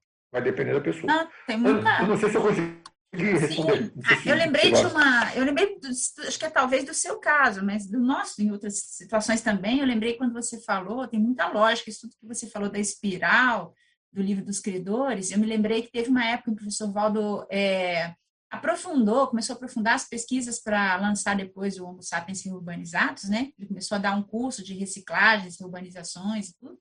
E aí ele começou a falar sobre o pessoal que, isso aí ainda no Rio de Janeiro, né? Ele morava lá que o pessoal que é egresso, né, muita gente é egressa da Segunda Guerra Mundial, ressomou no sul do país. A gente tinha alguns voluntários na época que eram até de Florianópolis também, ele falou que tinha gente de Santa Catarina, teve gente que ressomou às vezes sem braço, sem uma perna, sei lá, teve uma má formação congênita, teve alguma coisa, e a pessoa nasceu nessa vida com alguma condição assim. Então, tinha muita gente da Segunda Guerra, especialmente no sul do país. Então, assim, em função, acho que até da colonização e tudo, afinidades, o pessoal foi para essa região do país, né? Então, eu acho muito pertinente o que você falou, porque Florianópolis é esquisito, porque é uma ilha também, né? Então, o pessoal vai nascer, nasce numa ilha mais ou menos próxima, então acho muito é, interessante pesquisar essas correlações, sim. O pai da vice-governadora do estado de Santa Catarina, ele é professor e ele é assumidamente nazista. Tá? Isso eu estou falando que é público, tá, gente? Foi colocado em jornal, já é colocado lá, é, é em público. Quando eu dei o curso do nazismo lá em Florianópolis, foi exatamente um dia antes que aquele secretário de cultura do governo Bolsonaro fez um discurso que era imitação do Goebbels. Ele pegou o plágio, ele, fez, ele plagiou o Goebbels. Tanta gente para plagiar no mundo, o cara vai lá e plagiou o Goebbels. Tá? Isso aí aconteceu um dia antes de eu dar o curso. Estava dando curso. Um dia depois que eu dei o curso em Florianópolis, uma pessoa foi presa porque colocou no varal lá da casa dela um monte de coisa de, de, de nazista, de neonazista lá. Então lá a coisa em especial em Blumenau, ok? E lá a coisa lá é, é, ferve nesse, nesse sentido. Agora, não é só isso, não. Lá tem outras condições, tem outras condições uh, complicadas. Tem um processo lá de conservadorismo que eu considero patológico. Não estou falando do conservadorismo político, não, tá, pessoal? Da postura, a pessoa que é conservadora do ponto de vista político. Não é isso que eu estou falando, não. É um outro tipo de conservadorismo lá, tradicional, que ali é, é, é, é pesado. Tem umas coisas lá pesadas, mas não cabe aqui ali, ok? a gente está ajudando, né? A gente faz alguma coisa, né? procura pelo menos ajudar nesse sentido. Eu, Ivo, uma, uma hipótese né, que eu tenho disso aí, uma, pelo assim, uma, uma percepção né, que eu poderia dizer assim, até dentro da minha experiência também, que tem uma semelhança aí no seu caso, porque eu passei por uma vivência de chancela epicentrismológica também. O que que acontece? Eu penso que isso acontece quando a pessoa começa a assumir a responsabilidade de assistência. Por isso que você fala do livro dos credores, né? Você fala, não, eu, eu sei que eu tenho grupo aí, eu, mas eu estou aqui para assistir. Eu estou aqui pronto para fazer o que for necessário. Então, a pessoa faz uma... Começa por um processo de assumir a responsabilidade e fazer essas recomposições de grupo kármicas porque a hora que a pessoa faz isso, é, as consciências percebem o trabalho e aí acaba vindo para ela aquela carga de assistência maior. E se a pessoa não tiver atenta, pode até gerar uma pressão extrafísica e ela, ela, ela se assustar. Mas, por outro lado, na hora que ela se dispõe a assistir essas pessoas, vem uma equipex junto com ela para poder ajudar. E aí que eu acho que começa o epicentrismo, que é a hora que você tem o respaldo da Equipex, né? É o caso da TENEPS. Você não tem como você fazer TENEPS sem amparador. Você pode até ir lá, ficar lá, mas se você não tiver uma disposição sincera de ajudar, o amparador não vai aparecer. Se não aparecer amparador, não é TENEPS, né? Eu acho que o epicentrismo é a mesma coisa. A hora que você começa a se predispor a fazer assistência, a sua, o seu respaldo extrafísico começa a ficar maior em função daquela assistência que precisa ser feita. E você acaba sendo o pivô daquela assistência. Né? E a coisa começa a se ampliar a partir daí. E, e um detalhe, certas coisas, quando, quando, que podem estar, por exemplo, mal paradas, começam a vir à tona. Vou dar um exemplo rápido aqui. Tem a ver com isso que o Hernani colocou. É, ah, estava fazendo, tava fazendo, eu recebi o convite do Conselho de Picons em janeiro, se não me engano, em 2019, ou dezembro de 2018. E logo depois que eu recebi o, o, o convite, a situação lá, surgiu uma situação lá familiar, que não cabe aqui dar detalhes, pessoas, outras pessoas envolvidas, que tinha lá um contexto de financeiro, etc. e tal, é, de, que era mais, razoavelmente sério. Tá? E surgiu o pepino dentro do contexto familiar, logo depois. Tá? E às vezes a gente tem que ter uma noção de que é, esses pepinos, esses, quando estou falando pepino, deixar de ser uma linguagem tão assim, é, de gíria, quando surgem esses problemas, podem ser oportunidades de, de recomposição grupo kármica e de acerto grupo kármico. Não vou dizer que vai resolver totalmente a interprisão, não, tá? Mas que às vezes ajuda, pelo menos dá um bom encaminhamento, ajuda a resolver algumas coisas do processo que estava lá em interprisão. Então, aquele processo mal parado, que estava lá num contexto de interprisão, você assume a postura para ajudar, ah, já que assumiu a postura para ajudar, vamos deixar a coisa vir à tona. E deixa vir a, a coisa vir à tona. Faz parte do, eu acho que faz parte do serviço. Agora a pergunta aqui do Eduardo Dória, lá de Curitiba. É, professor Ivo, existem ambientes que facilitam o surgimento dessa chancela epicentrismológica pelo maior contato com os amparadores extrafísicos, como cursos de campo, CP2, dinâmicas? Concordo. No meu caso, foi uma dinâmica. A dinâmica lá da UIC, na época, epicentrada pelo Nário Takimoto. Tá? No acoplamento, até que eu comentei que eu fiz lá com a Regina Esteban. Lá é um ambiente, não tem como negar isso. O ambiente lá era, era e é otimizado para isso. Falei era até por causa da questão das dinâmicas que estão paradas em função da pandemia, mas que era um ambiente otimizado para essa situação, eu não tenho a menor dúvida nesse sentido. Era um ambiente bem otimizado. Agora, tem várias situações desse tipo. O parapsiquismo não está presente só na dinâmica parapsíquica. O parapsiquismo é uma, uma, um atributo consciencial. Pode estar presente nas mais diversas circunstâncias. A pessoa é que ela vai ter que avaliar na vivência parapsíquica dela se ela está com essa condição do. se ela já conseguiu ter uma chancela desse tipo ou não, tá? No meu caso, às vezes, que são um pouquinho, às vezes, com certa dificuldade de captar certas entrelinhas, às vezes certos contrastes ajudam nesse sentido. Foi o meu caso que teve a ver com aquela resposta que eu dei para a Daiane, quando eu estava vendo a questão do meu, no caso histórico, do histórico pessoal, né? Tá? Que quando estava contrastando, na hora que eu peguei o contraste, isso ficou mais claro para mim, ok? Mas isso aí tem a ver com o meu jeito de funcionar. Outras pessoas podem funcionar de uma maneira totalmente diferente de, desse. É. Agora aqui é pergunta da, da Marilux. Na verdade, ela, ela tinha pergunta, ela fez duas perguntas. A primeira você já acho que você já respondeu, porque ela pediu para você comentar esse parágrafo interassistência da primeira página aí. E ela pediu também para você comentar a frase enfática. A realidade da chancela epicentrismológica pode ser vivenciada pela consciência intermissivista dedicada ao desenvolvimento parapsíquico, em sinergismo, em conjunto com a interassistencialidade. Se vai, pessoal, se vai desenvolver parapsiquismo, não é para né, ter um poder consciencial. É para desenvolver, para fazer assistência. Ah, parapsiquismo serve para quê? É para fazer assistência. Tá? Se é para quê, parece que é meio assim, é pejorativo. Não é esse que eu estou querendo colocar. Desenvolvimento do parapsiquismo é para função interassistencial. Se você consegue juntar essas duas coisas, parapsiquismo junto com a interassistencialidade, a tendência é sim de se chegar numa chancela epicentrismológica de que está no nível ali do epicentrismo. Agora, o mais sério, o mais definidor é a chancela que vem depois, que é aquela que eu estou procurando.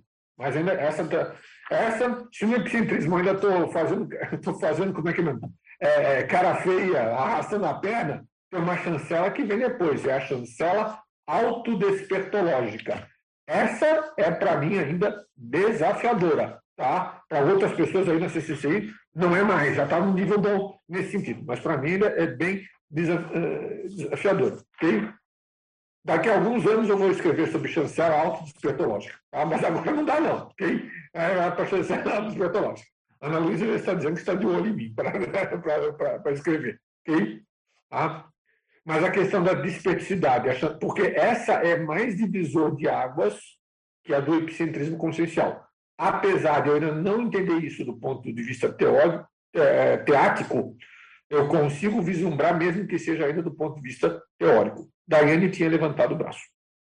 É, não, é, puxando assim um pouco essas, essas relações, né? Você começou a fazer uma relação aí com a despertologia ou a desperticidade, mas eu também vejo, vamos dizer assim, uma relação do epicentrismo com a liderança interassistencial e talvez a gente possa ter uma visão do epicentrismo muitas vezes focada em algumas atividades que às vezes a gente faz aqui, nessa relação com ProEx para psica tal, mas eu vejo o epicentrismo como algo assim que transcende, né? Isso que a gente conhece e muito relacionado com liderança interassistencial.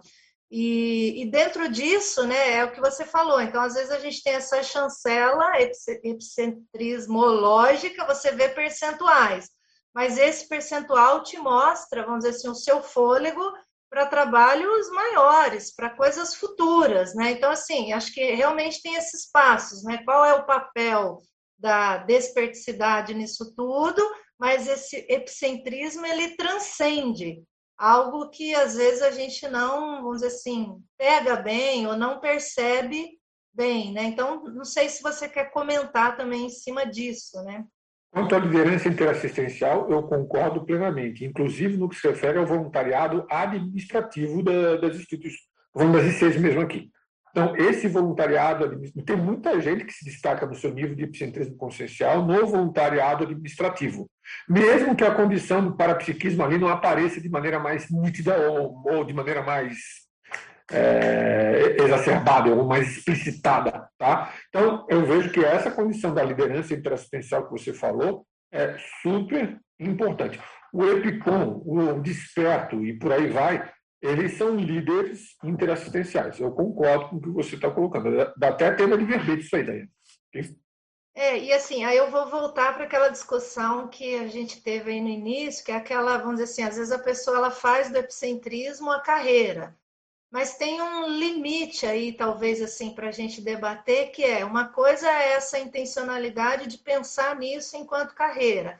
Mas a outra coisa é a visão, vamos dizer assim, mais lúcida em termos de epicentrismo, pensando em mega foco evolutivo. Então, veja, isso sim, às vezes, ah, vamos dizer assim, o epicentrismo em termos de visão, de mega foco evolutivo, isso sim pode fazer a pessoa, vamos dizer assim, se movimentar na direção de algo maior, que é diferente, né? Vamos dizer assim, a Andréia puxou bem essa, essa vertente. É diferente da pessoa olhar para isso enquanto carreira, né? Carreira dentro da conscienciologia. E é diferente a pessoa ter isso enquanto mega foco evolutivo numa visão maior, né? Então a gente precisa disso também, né? Não dá para a gente, vamos dizer assim, ah, tô aqui, se aconteceu o epicentrismo, tudo bem. Não, gente, menos, né? Então vamos, vamos olhar assim, com uma visão mais séria aí da coisa, né? Então é, é, é a minha vertente. Queria puxar esse debate aí também. O professor Valdo, é, essa questão de é, o carreirismo, né? O professor Valdo desenvolveu na época da jornada de educação, lá no Rio de Janeiro, na primeira jornada de educação, o currículo do conscienciólogo. Tá? Ele desenvolveu essa ideia do currículo do conscienciólogo. Onde lembra um plano de carreira, mas a intenção não é plano de carreira. É bom deixar isso bem claro, tá? O currículo do conscienciólogo são certas etapas ou certas coisas de amadurecimento consciencial e de funções que a consciência pode estar colocando. Acho que aqui algumas pessoas aqui que estavam lá naquele evento. A Ana Luísa com certeza estava. Não lembro se o Max estava naquele evento. A André também estava, a André estava colocando. Então, nessa jornada de educação, foi a primeira jornada de educação, aconteceu num hotel lá no Rio de Janeiro. Ele apresentou essa ideia do currículo. E aí, nessa ideia do currículo, ele estava colocando docência de CP1, uma série de, uma série de outras condições. Hoje isso ampliou, tá? Naquela época ele tinha aquela visão, hoje com certeza a visão dele do currículo estaria, de, até por causa de N papéis e outras, e outras coisas que surgiram depois, ele estaria com uma ideia mais ampliada. Só que aí não é questão de carreira, a questão aí é de etapas de amadurecimento consciencial para determinadas funções. E aí essa ideia do currículo ajuda nesse sentido, mas não tem que ter essa eu concordo plenamente com você, não pode ter essa conotação assim de, de carreirismo, né? Ok? De ah, vou fazer carreira, cumprir carreira, como, como é uma meta, e aí a pessoa deixa a maturidade consciencial de lado, porque ali é a essência é a maturidade consciencial, Ana Luísa. Que ele tinha aspectos do currículo, por exemplo, tinha o currículo somático, tudo nesse currículo do conscienciólogo, currículo bioenergético, parapsíquico, o afetivo da parte psicossomática. Então, na verdade, é um currículo para evolução né? Não é, é, de carreira. É uma maneira também, esse currículo, da pessoa ferir se ela está estagnada se ela está avançando, né? Então, também, mesmo na, na, docência, qualquer área, você tem uma progressão, né? Então, é, é interessante a pessoa fazer essa autoavaliação. E aí entra isso que a, que a Daiane falou também. É natural que a pessoa, dentro da progressão dela no voluntariado, ela vai mudando de função, vai assumindo mais responsabilidades, vai ampliando o trabalho. Então, é, isso faz parte do, do, do processo. Se a pessoa, de repente, ela é, faz 30 anos que ela está no voluntariado, mas ela continua na mesma coisa, não conseguiu assim, mudar de, de patamar, isso é um indicativo de que ela precisa fazer mais recinto. Né? Um dos indicativos, pegando o gancho do um dos indicativos lá que ele incentivou o pessoal na época, se a minha memória não tiver falha aqui, para ajudar nessa dinamização de avanço da pessoa dentro desse currículo, era a docência de ECP1. Então, a pessoa se esmerar dentro da docência do ECP1, ok? Eu não fui docente de ECP1, eu fui treinando de um ECP1, tá? Ok? Mas foi uma experiência valiosa. E até porque depois é que tem a questão de consciência terapêutica que podia ficar incompatível com a docência de, de ECP1, ok? Mas dentro da questão do ECP1, essa docência do ECP1, eu acho que, já que perguntaram da questão da docência de entrosamento com os amparadores, uma das atividades conscienciológicas que ajuda muito nesse processo de entrosamento com os amparadores é a docência do curso ECP1.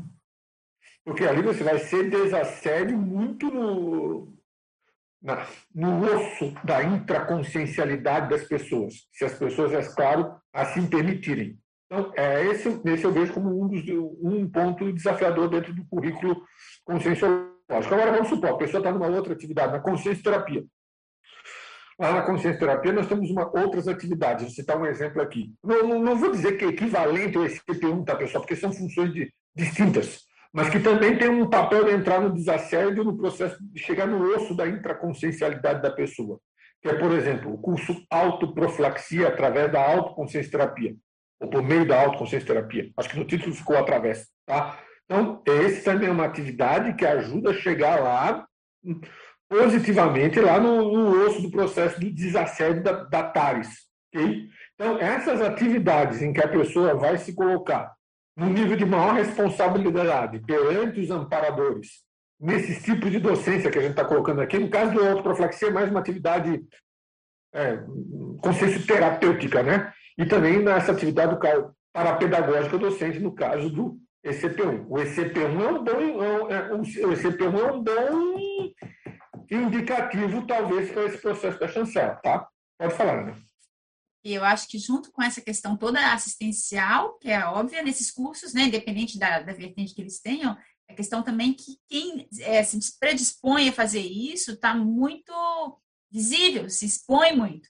Então, é uma oportunidade da pessoa receber aquilo que a gente tinha falado antes, a questão da liderança que a Daiane falou também, se expõe e, e oportuniza né, a possibilidade de receber feedback, heterocrítica, então, a pessoa está fazendo assistência de alto nível e ainda está se expondo. Então, é, é, muito rica a experiência em quaisquer vertentes, seja na consciência terapia e outras linhas de especialidade da conscienciologia, né?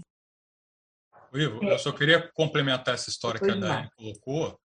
Eu vejo a questão, até o epicentrio, o epicentro consciencial é uma pessoa, vamos dizer assim, é um patamar na escala, e a gente trabalha na conscienciologia com os modelos evolutivos, né? O serenão é um modelo evolutivo para nós, né? Nós todos queremos chegar algum dia a ser serenão. Eu acho natural a pessoa querer desenvolver em si própria o estado do epicentrismo. Eu acho natural, não, eu acho importante, na verdade, que ela pense nisso, fala assim, olha, eu quero chegar a me manifestar na condição de epicentro. Eu acho que os problemas ocorrem, às vezes, o meio pelo qual a pessoa busca atingir essa condição. Né? Que às vezes ela, em vez de buscar o meio intraconsciencial, ela fica fazendo meio é, politicagem, né? fica querendo, né?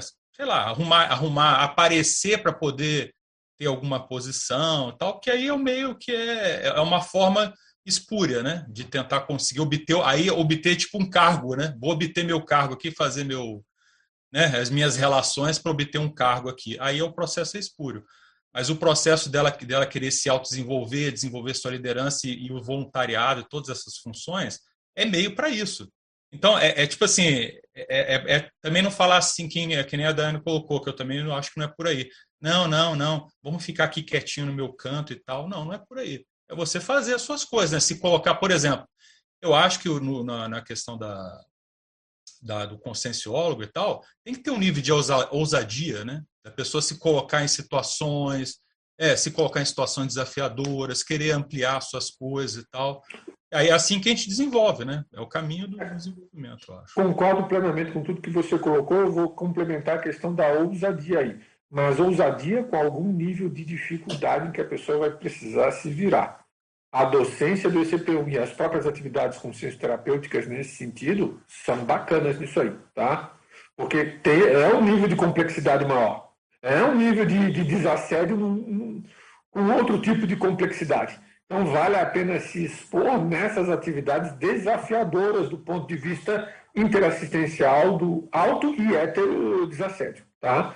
Tanto o ECP1 quanto as atividades, eu citei aqui o autoprofilaxia, mas poderiam ser outras também, e as licenças devem ter uma, uma, série de outras atividades aqui, que eu, que eu não saberia dizer agora aqui de, de sopetão. São atividades que colocam a pessoa num nível para fazer uma interassistência mais desafiadora e mais complexa. E aí é uma ousadia positiva. Então, se essa ousadia, que eu concordo plenamente, estiver acompanhada desse processo de se colocar numa posição interassistencial de caráter mais complexo, é difícil mesmo, não é uma coisa assim, é facilzinha, tá? É, eu acho que isso aí, isso aí é, ajuda e é, e é positivo. É, eu botando aí mais alguns adendos aí, eu penso que é realmente a pessoa se colocar no front da batalha seja do ponto de vista docente, seja do ponto de vista mesmo dos desafios e dos projetos do voluntariado. Que quando a gente vai para esses desafios, é inerente o teste do, do seu nível de liderança, do seu nível de desassédio, de autodesassédio e de heterodesassédio. E essa condição né, que a Daiane falou, Max, de ficar esperando, é muito também da pessoa que não quer assumir o front da batalha, a pressão do processo do desassédio e às vezes determinados é, projetos ou encaminhamentos eles vão depender daquela pessoa e às vezes é mais fácil ficar quieta, não assumir o processo, mesmo tendo chancela. Às vezes a pessoa já tem indicativos ali do processo, mas dá trabalho dá trabalho fazer desassédio. Então, deixa eu ficar por aqui, tá, tá tão cômodo, eu vou para a dinâmica, eu volto, ou seja, é, eu, eu tenho isso por experiência própria, assim, dá trabalho assumir mega desassédios, seja administrativos, aqueles mega autodesassédios, né, do, da partir da pessoa, que ela supera. Então, acho que tendo a chancela e a gente não assumir isso, é também, de certa forma, anticosmoético até com, com o grupo. A Yara está colocando o front da batalha que é diferente de Stalingrado, tá, pessoal? É bom deixar tá? É, um, é um negócio cosmoético. Interassistencial da, da cosmoético. Tá. Bom, pessoal, são já... 10 horas e 45, né? Passar a palavra aí, Fernando. Só então, já, já você pode fazer suas considerações finais aí para a gente encerrar. Pessoal, gostaria de agradecer a oportunidade. A gente está discutindo essa temática da chancela epicentrismológica, ok? E repetir aqui só o questionamento. Você, leitor, já foi colocado, mas acho que vale a pena repetir agora para enfatizar a reflexão. Você, leitor ou leitora, já passou pela vivência da chancela epicentrismológica? Quais são as implicações evolutivas que você conseguiu perceber no seu caso, pessoal? Meu muito obrigado à participação de todos os internautas, aqui dos debatedores. Nos encontramos em breve. Obrigado, professor Vitor. Obrigado a todos que participaram. Hoje nós tivemos é, 440 acessos, 51 espectadores simultâneos. O próximo Epicentrismo em Debate, na próxima semana, na próxima sexta-feira, o tema será Implantação do Holopensene Sadio, professor Marco Antônio Facuri. Então, muito obrigado a todos e até a próxima.